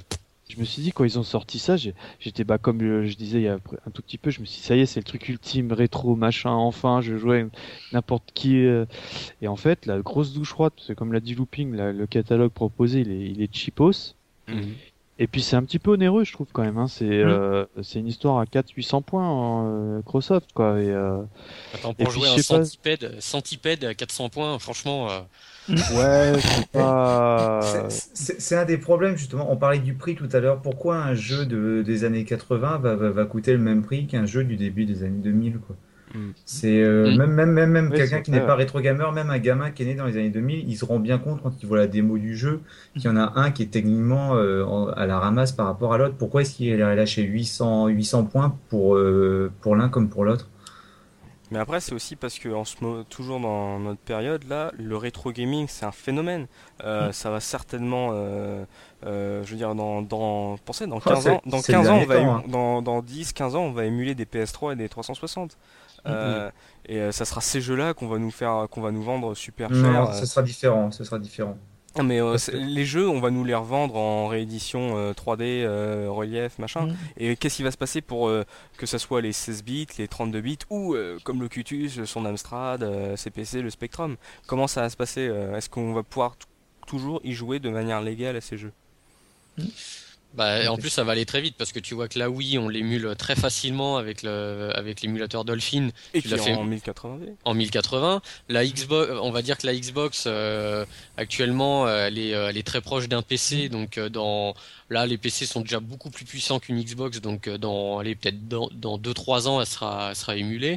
Euh, ça va faut voir également qu'il y a, faut, faut, voir également qu'il y a beaucoup de joueurs qui jouent également dématérialisés parce que certains jeux ne sont disponibles que comme ça. Il y a des jeux récents de toute manière qui ne sortent qu'en dématérialisé, qui ne mm. sortent pas en format boîte. Donc dans, dans, dans 10-15 ans, je pense que ces jeux-là, d'une manière ou d'une autre, on les retrouvera également en émulation parce qu'ils étaient le programme existait déjà de toute manière. Après, ils peuvent aussi refaire des compiles, hein. Braid, euh, Limbo, et ils sont sortis dans des compiles Xbox Live euh, mm. euh, spéciales. Et après, on a vu que sur cette génération, ce Sega a sorti la Mega Drive Ultimate Collection, non super mm. trop classe de la mort qui tue. Donc après, tu peux aussi t'imaginer qu'ils ressortent des, des compilations. Mais après, visiblement, ce qui nous marque tous, c'est le prix et ce qui est rajouté, ce qui est apporté à ce jeu pour qu'il soit vraiment intéressant à l'achat. Euh, hmm. Qu'est-ce que vous m'apportez en plus? Euh, Visiblement, nous sur cette génération, ce que par exemple Mika a attendu du multi euh, en ligne, qui est proposé sur Street of Rage dans sa version unique, mais pas dans la compilation. Tu vois, en plus déjà il y a des incohérences dans le hmm. dans le dans l'offre qui est proposée. Il y a aussi ce hmm. souci-là. Mais, mais voilà, mais dans, dans 10 ans, comment ça va se passer? Euh, est-ce qu'on aura on sera toujours sur émulation ou est-ce que les gens, comme a dit Looping, auront euh, une chaîne de, cloud gaming sur leur télé euh, Le mec qui aura sa télé Bravia avec le PS Cloud intégré mm. dedans va pouvoir jouer à ses jeux PS1, PS2 et PS3.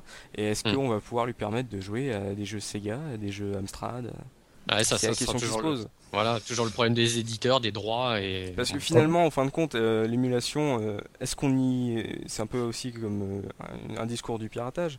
l'émulation, est-ce qu'on y joue simplement parce que c'est gratos? C'est aussi, il y a aussi le pouvoir de la flemme, comme dit Raon de Gamelog.fr, qui fait que des fois c'est tellement plus facile et simple d'accès que on va pas se faire chier. Ce qui peut après nous amener à payer, comme a dit Looping sur une chaîne, c'est aussi la facilité de l'accès. Mm, euh, mm, tu mm. dis, oh, bon, allez, je paye 2 euros, mais au moins, voilà, je me fais pas chier à configurer un émulateur. Mais tu vois, c'est ça, c'est tu joues à ta console comme si tu jouais à, ta PS3 ou ta Xbox. Tu switches, euh, tu switches, euh, tu retournes sur le dashboard. Tu vas sur ta chaîne, ta chaîne Super Nintendo. Tu lances une partie. Tu sais, faut que ça soit, faut que ça soit immédiat, faut que ça soit super simple. Et, et voilà, avec du contenu, du fait de voir les jaquettes, les vidéos, les des textes qui, un texte court qui, qui décrit le jeu. Enfin, ça, pas, ça pèse plus rien ces jeux. Imagine, tu joues, mm. on va dire, tu joues à à Windjammer, euh, dans 5 ans tu joues sur ta télé euh, trop belle, trop mm. classe, mm. tu joues, euh, t'as un pote qui, qui, est sur sa télé, il voit machin, genre Looping joue à Windjammer, il envoie un bah petit message genre ah, tu joues à ça, ah bah attends mm. je, le, je, le, télécharge, ça va lui prendre 2 secondes, même pas, ça sera immédiat le téléchargement, hop, ça, ça, ça serait génial. On en revient à l'histoire, on en revient à l'histoire de l'optimisation aussi. Hein. C'est-à-dire que, ok, il faut pouvoir jouer euh, à ces jeux-là, mais il faut également pouvoir y jouer avec un certain confort. Dans les différentes émissions, on a dit parfois que les jeux étaient euh, souffraient de temps de chargement. Vous le disiez pour les Chevaliers de Baphomet, pour Blade Runner, vous disiez que justement le la, la ROM qui était disponible mm. sur Abandonware était justement pas mal parce que euh, elle supprimait les temps de chargement qui existaient à l'époque. Mm. Comment ça se fait que des jeux que l'on a payés, que l'on a achetés sur une plateforme de téléchargement, on soit obligé de patienter parfois 30 secondes de chargement sur des PS3 ou des, 360. Parce que le, problème, c'est que le, groupe de passionnés qui n'est pas payé fait souvent euh, beaucoup plus, euh, ne regarde pas le boulot qu'il fait euh, par rapport à ceux qui comptent leurs sous aussi ça. Ouais. ouais, mais bon, là, si on parle dans l'avenir, on aura même plus besoin de, de, penser à temps de chargement, vu que ça sera, euh, ça sera du. Ça sera streamé. Voilà, ça, sera streamé. Donc ils auront des PC de la mort qui tuent, euh, voilà, et puis on aura de la fibre optique, et puis euh, voilà. Leur, 15 000 tétraoctets. voilà, il y aura 1 giga qui sera consacré à toutes les consoles rétro. Mm. Non mais voilà, c'est ça se posera même plus. Enfin là, on est en train de penser à des trucs qui arriveront dans plusieurs années, mais mais euh, ouais, ça, ça peut être ça. Hein. Mais toi, Locutus, euh, réparateur de PC de l'extrême de poussière euh, dans les ventilateurs, comment tu vois à peu près l'avenir de l'émulation? Est-ce que l'émulation illégale, comme on la connaît aujourd'hui, qui s'est bien démocratisée, peut continuer? Qu'est-ce qu'il faudra apporter en termes légal pour en fait qu'on arrête de, de s'intéresser à l'émulation illégale? Oh bah, je crois que Mikado et Subi ont, tout dit, hein, le, le confort d'utilisation et tout.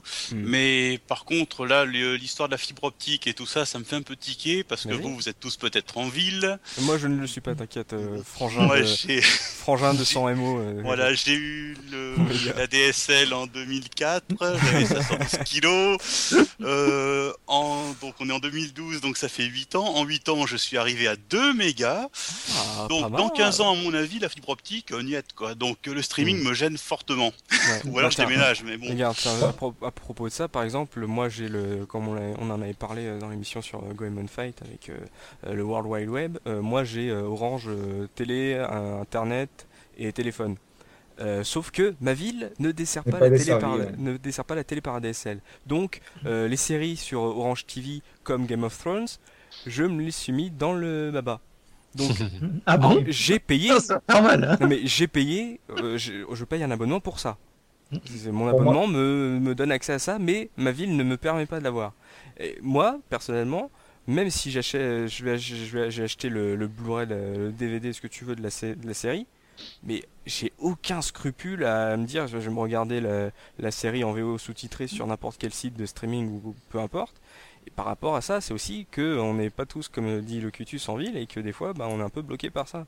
Et puis il y a le, il y a l'autre problème qui moi me gêne énormément sur le, sur le streaming, c'est que tu es même plus dépendant de ton, de ton jeu. C'est-à-dire que s'il y a un problème sur le serveur, tu peux très bien ne pas pouvoir euh, pratiquer ton jeu. Et Oui, ça mais pour moi après, c'est c'est- euh, l'Amstrad qui se démagnétise, c'est même- ça- c'est le même problème. Non, c'est- différent, c'est différent parce que ça vient de ton matériel. Là, ton matériel peut très bien fonctionner. Si le, c'est le serveur qui déconne à 2000 km, ben, il n'empêche, tu ne pourras pas, tu pourras pas faire ton, euh, ton Oui, c'est un problème d'un souci, que ça- le problème soit chez toi ou chez l'autre, Mm. le, le problème matériel il existe quoi. Bah, c'est pour ça je vous espérais que ce ne sera pas le tout streaming. Qu'on ait au moins le choix de pouvoir voir les jeux directement sur son disque dur.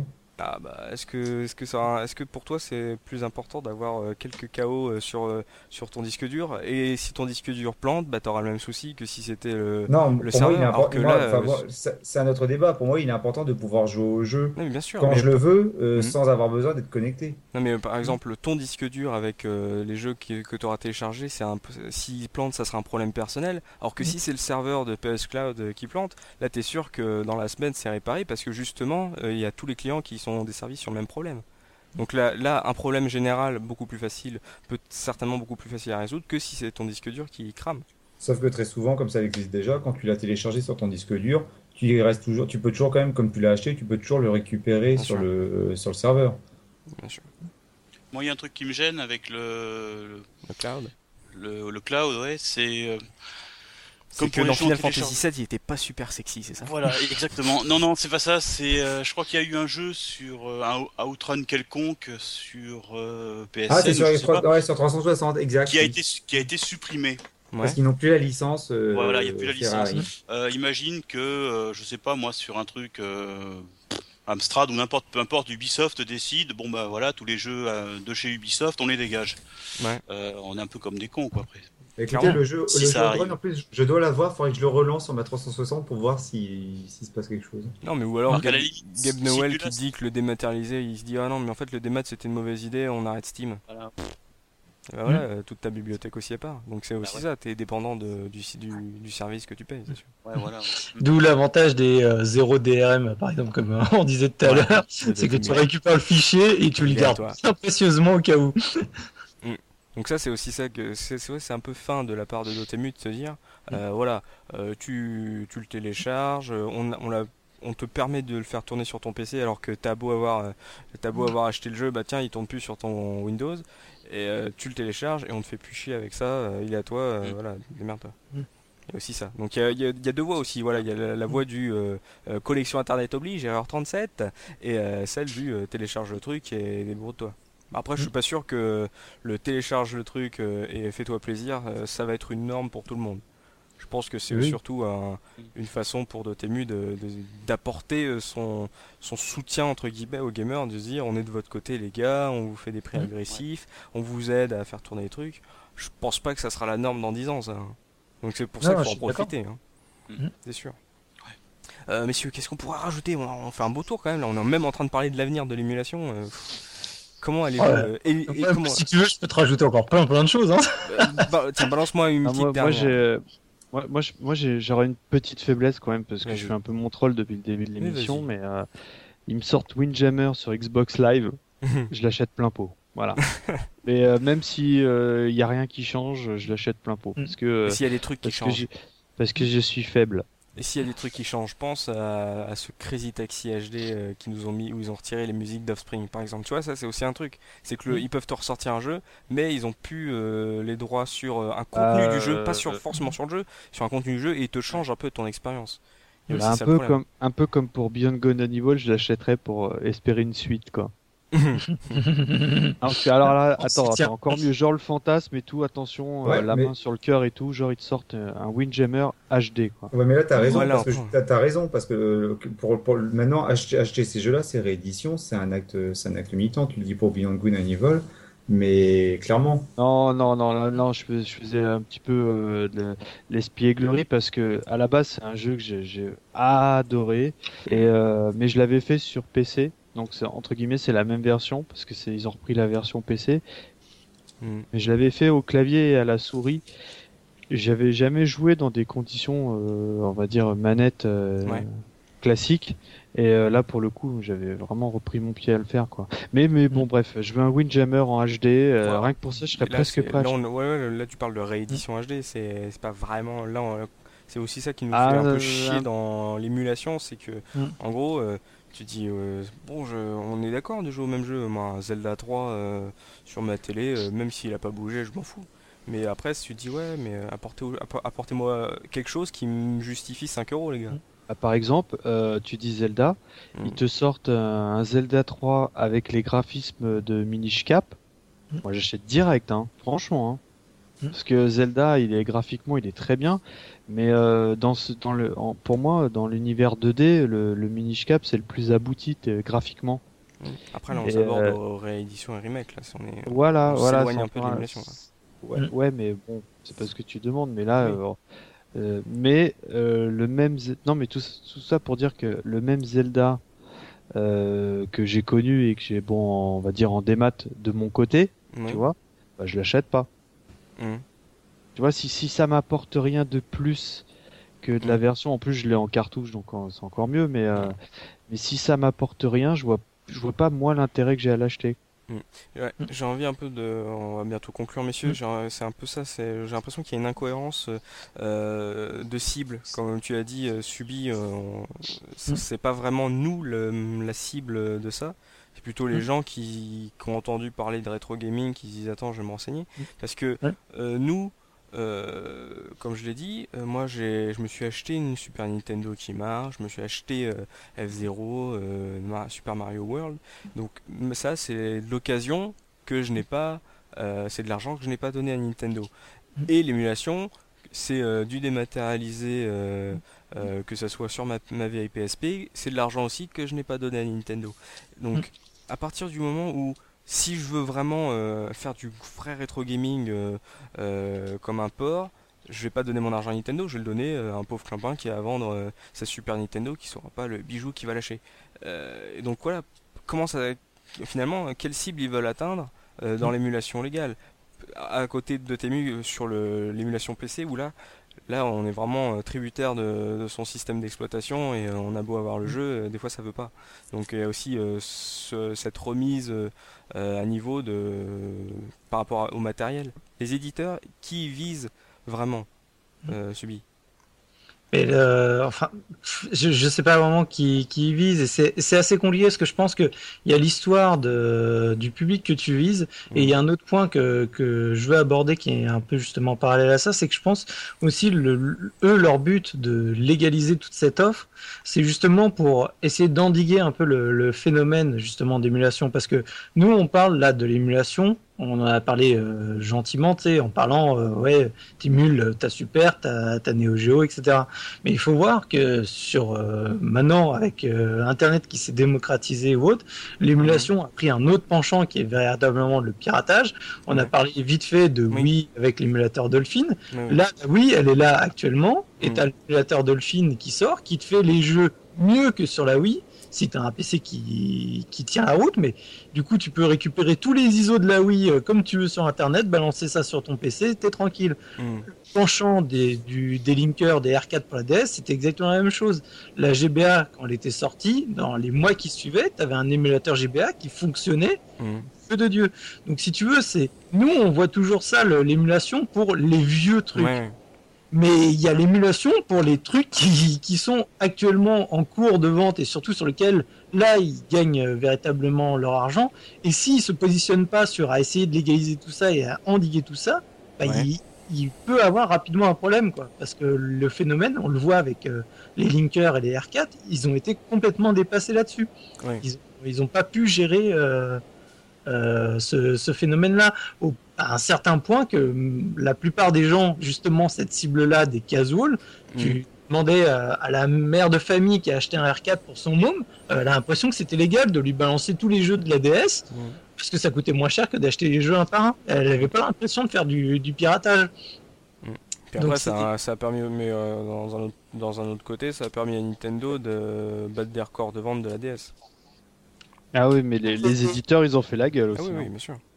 Voilà, c'est. Je pense qu'il y a un moment aussi, c'est c'est pas qu'une question de à qui tu t'adresses, il y a aussi la question de il faut qu'on se positionne, il faut qu'on sécurise tout, qu'on balise tout et qu'on faut bien commencer par quelque chose.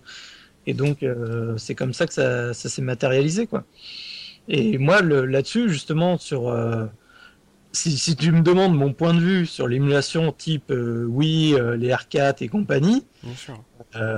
Je suis vachement plus réticent que quand on parle d'émulation euh, Super Nintendo. Mm. Même si en soi tu peux me reprocher que c'est kiff kiff bourricot, parce que en soi c'est pareil, les sous euh, que je devrais donner pour ach- acheter les jeux Super Nintendo que j'ai pas pu me faire et tout, euh, Mm. non, ça revient à Nintendo.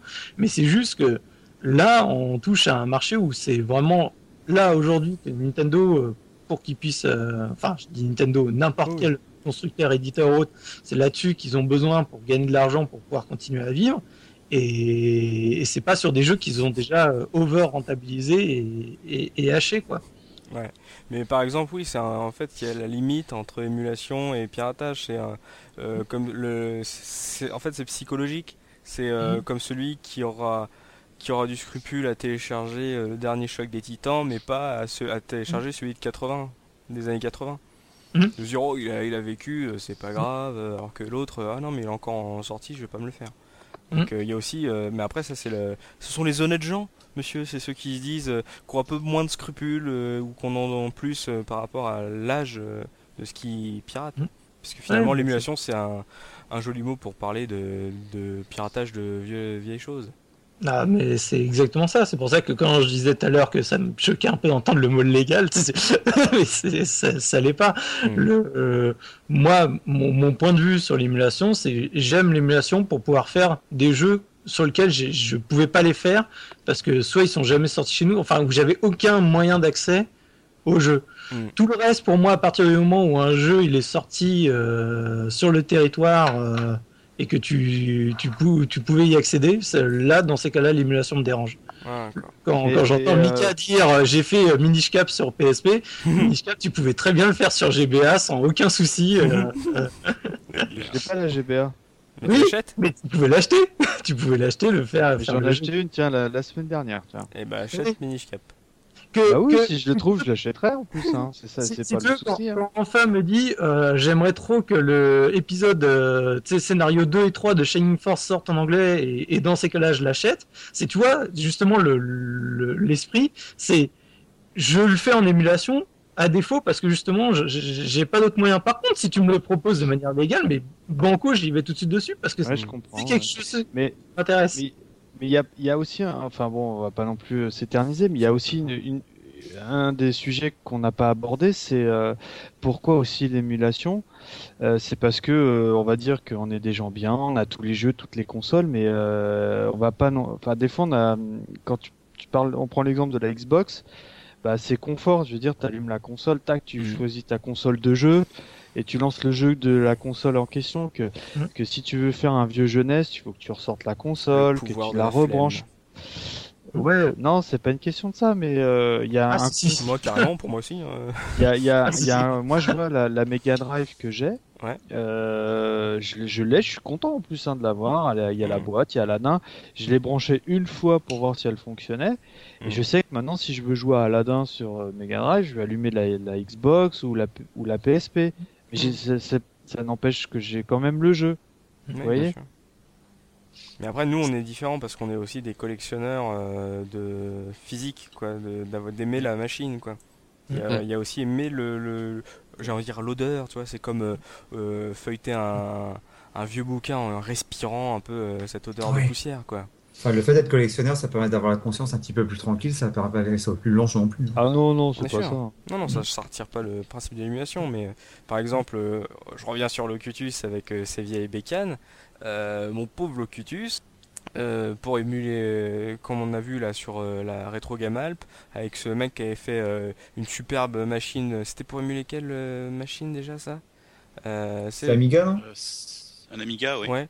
Bon, après, son truc était super et ça marchait sur une petite clé, mais combien elle le vendait, euh, son truc 300 euros Ouais. Ah Hum. Tu vois Après, est-ce que c'est- là, est-ce qu'on considère que si c'est de l'émulation, le mec il a. Est-ce qu'il a. il y, avait, il, y avait, il y avait tous les inconvénients de la- de l'émulation, même si le, le- le- le procédé était ingénieux. Oui. C'était c'était cher comme une nouvelle machine, Et mais il simplement à, pour, falloir- à lancer les jeux. Voilà, et pour émuler quelque chose qui a, qui a 20 ans. Donc. Bah, ce qui- ce qui- ce qu'il y a qui est pas mal actuellement, ce qu'on voit beaucoup débarquer, c'est les linkers pour les Super Nintendo, les Mega Drive. Ouais. Donc là, tu peux jouer avec la machine d'époque, donc tu joues euh, avec ta console, et euh, dedans, bah, il y a, il y a un gestionnaire de ROM, quoi. Donc euh, Mhm. ça, ça, ça peut être une alternative aussi maintenant. Ou les, les- comment s'appellent les appareils que tu peux brancher par exemple sur ton, sur ton ordinateur en USB, t'as plus qu'à brancher après les cartouches Mega Drive ou les cartouches Super Oui, ça se fait aussi, ouais. C'est vrai que maintenant, il y a, il y a tellement de façons de, de, de pratiquer Non mais euh, moi pour moi le, le top c'est vrai qu'on c'est vrai qu'on l'a pas abordé ça mais le truc génial pour l'émulation si tu veux vraiment jouer dans les conditions d'époque entre guillemets c'est euh, ouais le, ce que tu disais le linker mais de la console en question Ouais, c'est ça, tu Et, joues avec euh, la ça manette, fait- avec la console. ouais. ça Mm. entre parenthèses ça coûte une blinde hein, ça hein. Ouais. on s'était renseigné je crois que c'est 100 150 euros le, le linker un Linker truc comme ça quoi. Ouais.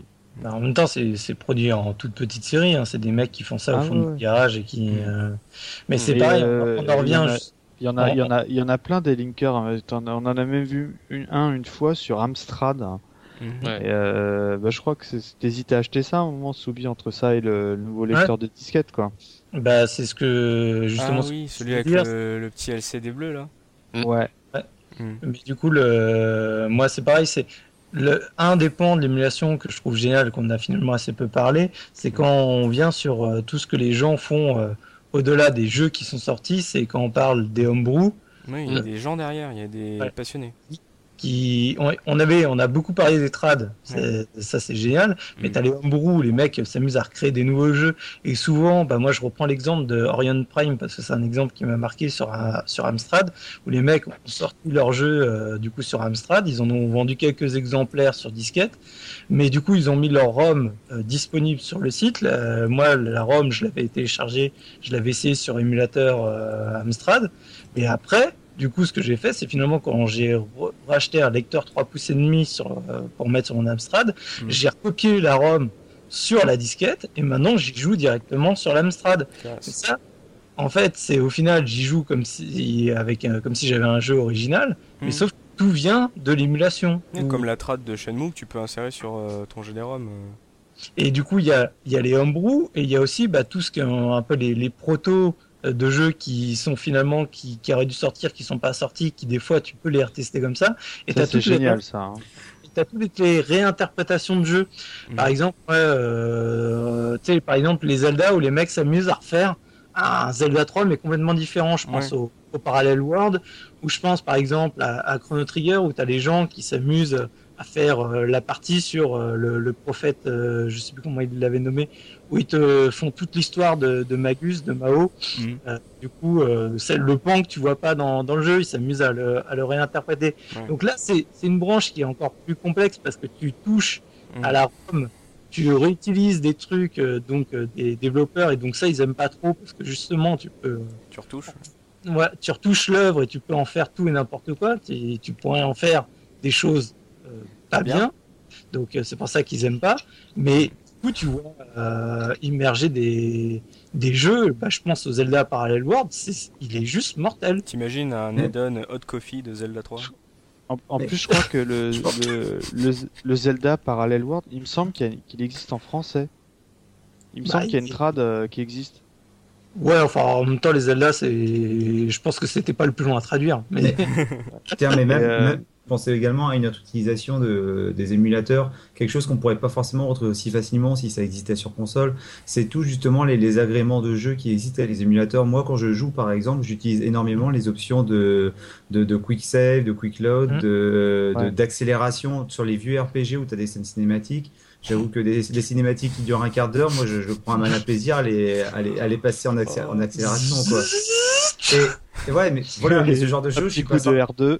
Ah, mais voilà, et je suis pas certain qu'on pourrait trouver ça, qu'on pourrait l'utiliser sur les consoles. Donc il y a un confort de jeu, un confort de paramétrage que tu n'aurais pas forcément avec euh, avec une émulation console. Et du coup, ça me permet de rebondir justement sur la pratique qui en est fait des joueurs avec les avec les les, les tool assisted speedrun quoi.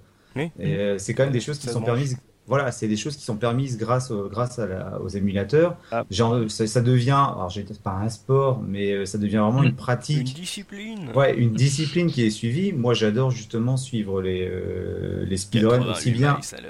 Voilà, aussi bien en TAS que qu'autre. Mais voilà, est-ce que c'est des choses qu'on ne pourrait pas retrouver s'il y avait une émulation, soit via euh, un système de streaming, soit une émulation sur, sur console? Mmh. Je suis d'accord aussi. Mais après, ça c'est aussi, euh, on a dit, euh, il y a eu la casualisation de l'émulation où euh, tout est devenu beaucoup plus simple d'utilisation. Puis après, dans l'autre côté, t'as les hardcore rétro gamers, comme dit Subi, qui se sont dit, attends, on peut, on peut encore plus s'amuser avec nos émulateurs. Tiens, on va faire, on va faire, un, on va faire utiliser nos, nos ordis pour créer des outils pour faire des trucs de fou. Donc voilà, ça, mm. c'est après, c'est d'autres branches de l'émulation qui se sont créées entre les casuals d'un côté avec ROM Station ou mm. la, la, PSP avec les tutos super bien foutu, et d'un côté les mecs qui vont bidouiller la ROM pour euh, gagner quelques frames euh, pour battre des records. Donc euh, c'est des trucs assez différents ça. Moi, j'avoue que j'ai un petit plaisir en ému, c'est que j'aime bien, le, Soubi en a tout petit peu parlé, c'est vraiment regarder les protos ou mm. les jeux qui sont pas sortis ou ce qu'ils s'appelle des hacks. Mm. Et c'est évidemment pas officiel, mais en même temps on parle d'ému. Hein. Mm. Mais par exemple, il y a Star Fox 2 euh, tu, peux, tu peux y jouer en émulation parce que le jeu était terminé. Bon, après, il y a une raison, j'ignore, on en reparlera Star sûrement dans un prochain. Qui n'est pas sorti sur euh, Super FX pour laisser place à Star Fox 64, c'est ça? Probablement, je pense qu'il y a une historique sur ça. Et le jeu est terminé, bah tu peux le trouver parce qu'il y a sûrement euh, l'ISO ou la ROM, enfin la ROM plutôt qui a dû fuiter à l'époque. Mm. Et, et je l'ai même vu en, en, cartouche ce jeu. C'est-à-dire qu'il y a un mec, il avait fait, je crois que c'est une EPROM, c'est ça? Oui, alors là, là, là, on touche encore un autre point de l'émulation qui est la rematérialisation de certains ouais. C'est le cart modding du coup. voilà, le cart modding. Voilà, je cherchais le nom. Ouais. Et euh, bah, je trouvais c'est la démarche géniale quoi pour le coup, quoi, parce que euh, bah tu joues à Star Fox 2 quoi. Et, et euh, j'ai vu pas mal de hacks aussi de, la, de Super Mario Kart qui sont mm. bien foutus en plus quoi où t'as des niveaux différents où euh, euh, t'as des personnages différents je crois qu'il y en a un où tu peux jouer avec Kirby à la place de Todd un truc comme ça mm. Mm. Euh, il y a c'est vraiment une, amélioration de fou là. non, mais c'est rigolo. Non, mais après, il y a aussi euh, Mister Nuts 2 que Looping nous a présenté dans la série. Ouais, voilà. Et je vois par exemple le Mario. Mhm. Euh, Super Mario World, je crois que c'est celui qui est le plus euh, où il y a le plus de fan game quoi, où il y a le mhm. plus de, mhm. enfin c'est pas, c'est pas, ouais voilà quoi, il y en a même un qui s'appelle euh... Kaizo, je sais pas quoi Mario, c'est le, le Mario mais du hard hard hardcore gamer. Ah oui, C'est euh, celui où c'est au millimètre où ça commence. As, tu sais les bombes là euh, qui, arrivent de nulle part, donc j'ai oublié le nom. Euh, il faut que tu sautes dessus, c'est au millimètre. Enfin, je trouve ça génial quoi. Enfin bon, mm. c'est une réinterprétation du jeu quoi. Vraiment, c'est sympa. Mm. Ouais, mais après, c'est c'est vraiment différent de l'émulation telle qu'on la connaît, parce que là, il retouche bah l'œuvre originale. Bah non, enfin, oui et non, parce que hors émulation, tu peux pas y jouer. Bah, euh, le mec crée un jeu, il a qu'à créer un jeu. Bah ouais, mais tu, restes quand même obligé d'y jouer en ému. Par un... Tu peux pas y jouer. À, part si euh, tu refais du card modding, mais à la base, c'est parce que c'était un produit d'ému, d'émulation. Oui, bien sûr. en fait, ce que tu disais en face, c'est que le mec, dans ces cas-là, pourrait très bien refaire un, dans un autre langage, euh, essayer de refaire le jeu sans forcément ah, passer. absolument, ouais, je comprends. Il a utilisé le, les matériaux de quelqu'un d'autre pour Hmm. pour approfondir. C'est exactement le même principe que les tout la 6 speedrun, c'est euh, hmm. vraiment euh, fouiner, euh, fouiller un peu là-dedans, faire un peu de bricolage, le bidouille pour créer des trucs amusants. mais sinon, bon, on a fait vraiment un tour là. Je pense qu'il va être temps de conclure, messieurs. je veux un petit dernier tour de table virtuelle pour savoir, par exemple, looping, l'émulation. quelle est la plus grande qualité de l'émulation et le plus grand défaut de l'émulation? Euh, la plus grande qualité, c'est de pouvoir jouer à des jeux auxquels euh, on n'a pas accès, comme les jeux d'arcade principalement pour moi. Mhm. Euh, c'est pouvoir jouer à ça, parce que c'est vrai que les jeux console, tu peux, tu peux, voilà, comme les jeux Game Boy Advance, tu, tu as un accès quand même qui est plus simple. Alors les, les jeux d'import et les jeux d'arcade. Et le défaut, le défaut, c'est peut-être de pas jouer sur les machines d'origine. Et, euh, et, du coup de perdre un peu le goût euh, la saveur voilà parce qu'en fait euh, voilà tu, tu sautes de, de rhum en rhum euh, tu, des Mm. fois tu prends Tu tu, prends pas le temps ouais tu prends pas le temps Mm. vraiment euh, donc Un- voilà un- ça serait ça Un le peu à l'âge d'or de l'Amstrad où on, en- on avait watt milliard de disquettes. Voilà, et comme ouais. Locutus l'a dit de nombreuses fois où il restait 20 secondes sur un jeu, euh, c'est vrai Mm. que tu peux avoir, tu, tu peux être euh, un peu blasé quoi. De pas profiter c'est ça aussi c'est- c'est aussi pour ça qu'on profitait de chaque partie d'a- d'arcade c'est parce qu'elle t'avait coûté 10 francs quoi voilà voilà Oui, ouais. oui. Euh, toi euh, Mika qu'est-ce que tu pourrais me dire là-dessus la grand défaut grande qualité de on te confie. Euh, je, je vois un petit peu looping, vraiment, euh, les jeux d'arcade, c'est vraiment pour moi euh, génial. Mm. Euh, avant, bah, avantage, bah, tu- encore une fois, tu, tu joues, tu découvres des jeux que t'as t'as jamais fait. Et, et moi, en plus, euh, j'aime vraiment euh, jouer euh, aux jeux rétro. Euh, et puis, euh, des fois, ça permet même de découvrir des jeux que t'as- jamais vus. Et puis, bon, inconvénient, je trouve qu'aujourd'hui, c'est encore un petit peu usine à gaz pour y jouer convenablement sur euh, Mm. certaines notamment bon je, re- je reparle euh, de l'émulation en ligne. Bon déjà ça existe c'est déjà magique. Mais ça reste une usine à gaz quoi. C'est vrai c'est encore euh, encore du travail monsieur les émulateurs. Mais bon dans, dans l'idée euh, c'est vachement déjà abouti hein. techniquement ça fonctionne bien mais c'est chiant à paramétrer Mm. Subi toi de ton côté Bah moi, le- pour moi, la en grande qualité, c'est surtout au niveau du, du paramétrage et des options que tu peux faire sur tes jeux, vraiment l'optimisation de la ROM en elle-même, que ce soit au niveau affichage, euh, euh, même quand les mecs retouchent un peu à l'intérieur pour, euh, pour réoptimiser certaines, euh, certains bugs qu'il y avait et tout. Ouais. Euh, et l'accessibilité des jeux que, auxquels, qui étaient jamais disponibles euh, sur le sol euh, européen ou même américain, quoi. Après, le défaut pour moi, c'est que ce sera, ça ne vaudra jamais le jeu sur la console d'origine. Et c'est pas que l'histoire de la console, c'est surtout au niveau de la manette ou autre, la maniabilité. C'est, ce sera jamais le même, euh, la- le même effet, la même sensation. On aura beau faire ce qu'on veut, euh, n'importe quel ROM Nintendo 64, ça vaudra jamais avec la manette Nintendo 64. Ah, euh, c'est très bien que tu parles de 64 la plupart des quand tu la plupart des émulateurs 64 oublient de laisser le brouillard et euh, mais moi c'est bizarre mais moi ça me choque les émulateurs qui te rendent les jeux plus beaux qu'ils n'étaient avant Euh, Ah, moi, Ça, ça me choque pas, mais Ah, moi par aussi. contre, la maniabilité, ça me choque. Par exemple, un émulateur PlayStation, euh, la PlayStation, t'es habitué à voir les, les polygones, euh, clignoter un peu, euh, se déplacer. Euh, la première fois que j'ai j'ai vu un Resident Evil euh, Mm. sur euh, émulateur trop beau, je me dis, mais la vache, G, je me rappelais pas qu'elle était aussi bien faite. En fait, non, c'est juste que sur ma Play, c'était tellement baveux que j'avais pas remarqué qu'elle était super bien faite, quoi. C'est c'est vrai que ça, ça, peut choquer, ça. Tu vois, moi, un des exemples au niveau de la, de la manette que j'ai eu récemment, c'est euh, il y a pas si longtemps, il y a quelques semaines, euh, quand on a fait la, justement la, le week-end euh, Retro Game Alp, quand j'attendais Looping, Host, tout ça, euh, je me suis refait une petite partie Mhm. j'ai refait euh, Kung Fu Kid sur Master System euh, sur la Xbox. Ouais. Euh, j'ai pas dépassé je sais plus quel niveau, ça m'a énervé. J'ai ressorti le jeu sur la Master System, je l'ai fait en un crédit quoi.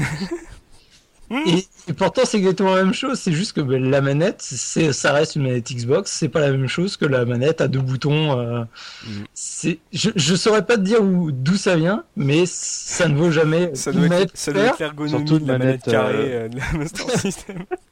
Tu m'aurais dit, ouais, ok, j'ai rejoué à Mario Kart sur Xbox, j'ai merdé, j'ai ressorti le vrai Mario Kart sur Super Nintendo avec les vraies manettes. Je leur dis, ok, mais Master System, je, je, je comprends pas là. hein.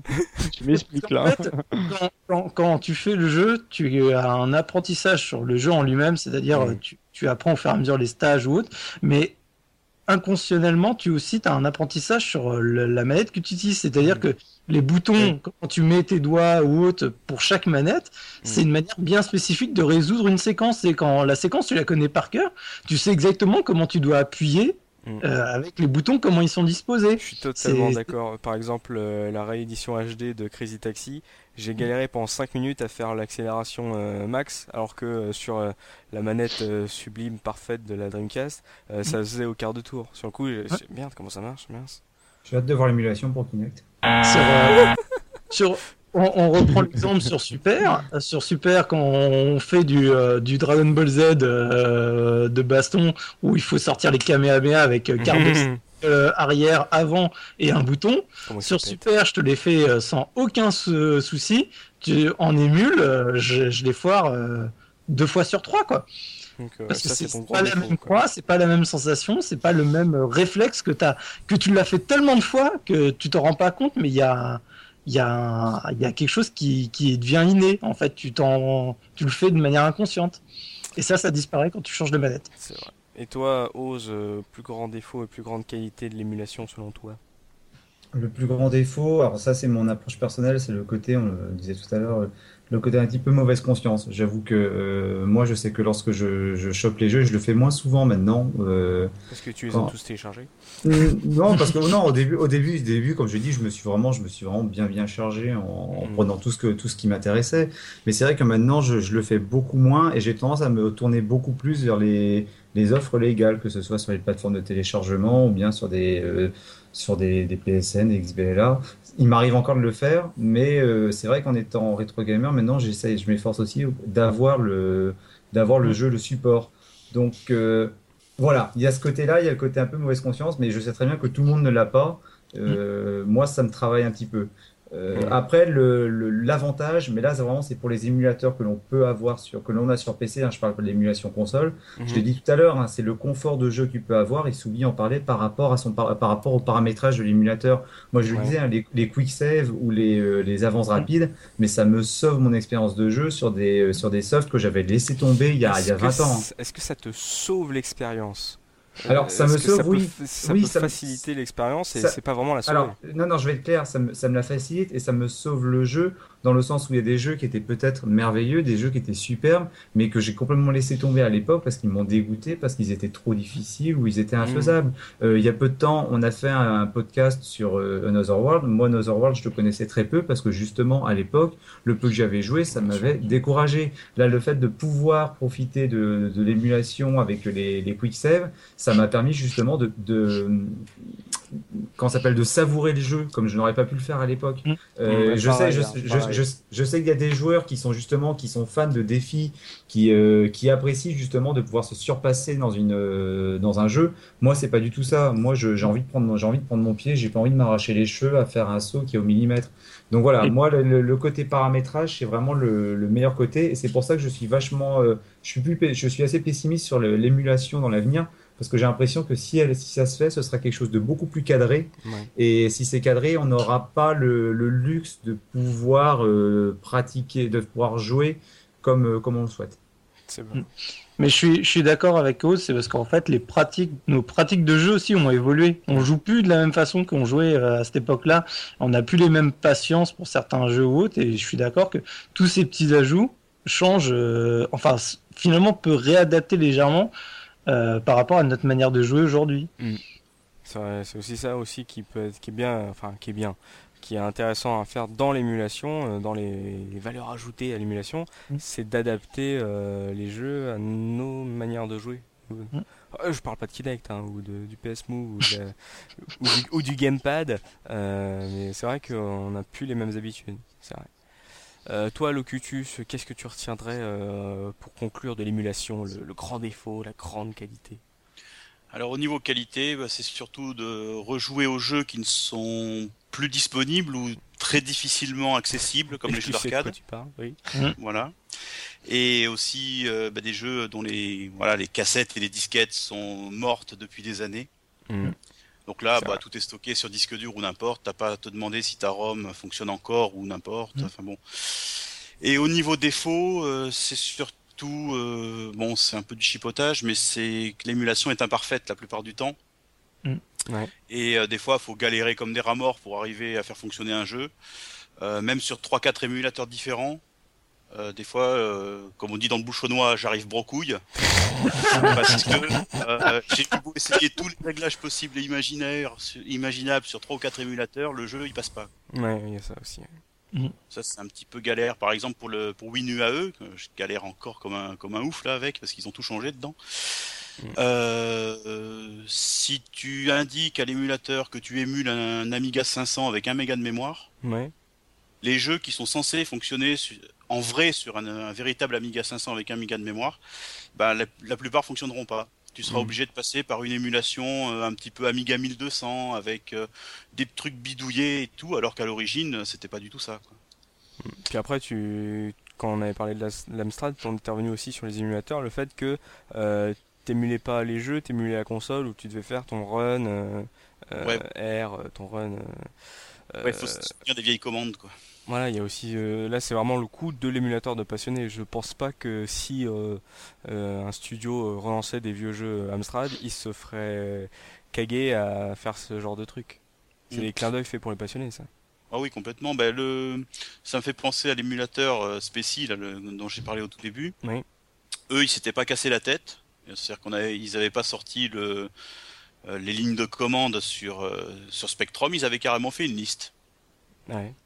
Donc tu choisis ton jeu, comme, comme pour MAME, tu choisis ton jeu, tu démarres. T'as pas à rentrer le run, guillemets, machin, enfin le, parce que là aussi sur au niveau des commandes, bon les commandes Amstrad c'est pas les, les commandes du Commodore 64, qui ne sont pas les commandes du Spectrum, même si c'est du mm. basique, elles se ressemblent, mais t'as toujours des guillemets en plus, des machins en moins, des espaces, des machins.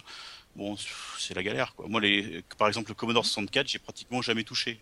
Je suis incapable de te dire comment lancer un jeu dessus quoi. Mm. Alors, après, il faut faut faire de la recherche, machin, tout ça. je suis trop vieux pour ces conneries, comme dirait l'autre. trop vieux sur ces conneries, c'est, à peu près ça, euh, monsieur. je crois que c'est sur ces belles paroles de Locutus euh, que va s'achever ce podcast hors série euh, sur l'émulation. merci messieurs d'y avoir pris part et d'avoir défendu chacun vos positions. On a vu que c'était assez différent. merci à vous de l'autre côté de votre écran, euh, euh, bah, de nous avoir suivis euh, toute cette saison même pour nous écouter parler entre vieux cons de, vieux jeux vidéo. bah voilà, on, se, on se donne rendez-vous en septembre pour le retour ah bah. des émissions. Là, ils ont tout, tout l'été pour l'écouter, des 4h30 d'émission, là, non? C'est un peu l'idée. D'ici là, surtout restez connectés sur la case rétro.fr. Hein. Il y aura toujours du contenu cet été avec les tournois de la case rétro par en live, par exemple. Bah voilà, on va se dire euh, merci messieurs pour euh, cette fin de saison. On a tenu une saison déjà, je le rappelle, 16 émissions, euh, plus de 20 heures de programme, c'est totalement dingue. Voilà, on se donne rendez-vous la saison prochaine pour la saison 2 de la case rétro sur la case rétro.fr. Suivez-nous aussi sur Twitter, Facebook, comme vous voulez. Nous sommes partout, nous allons conquérir le monde. Allez, on se dit à très vite. Salut, salut. Salut. salut.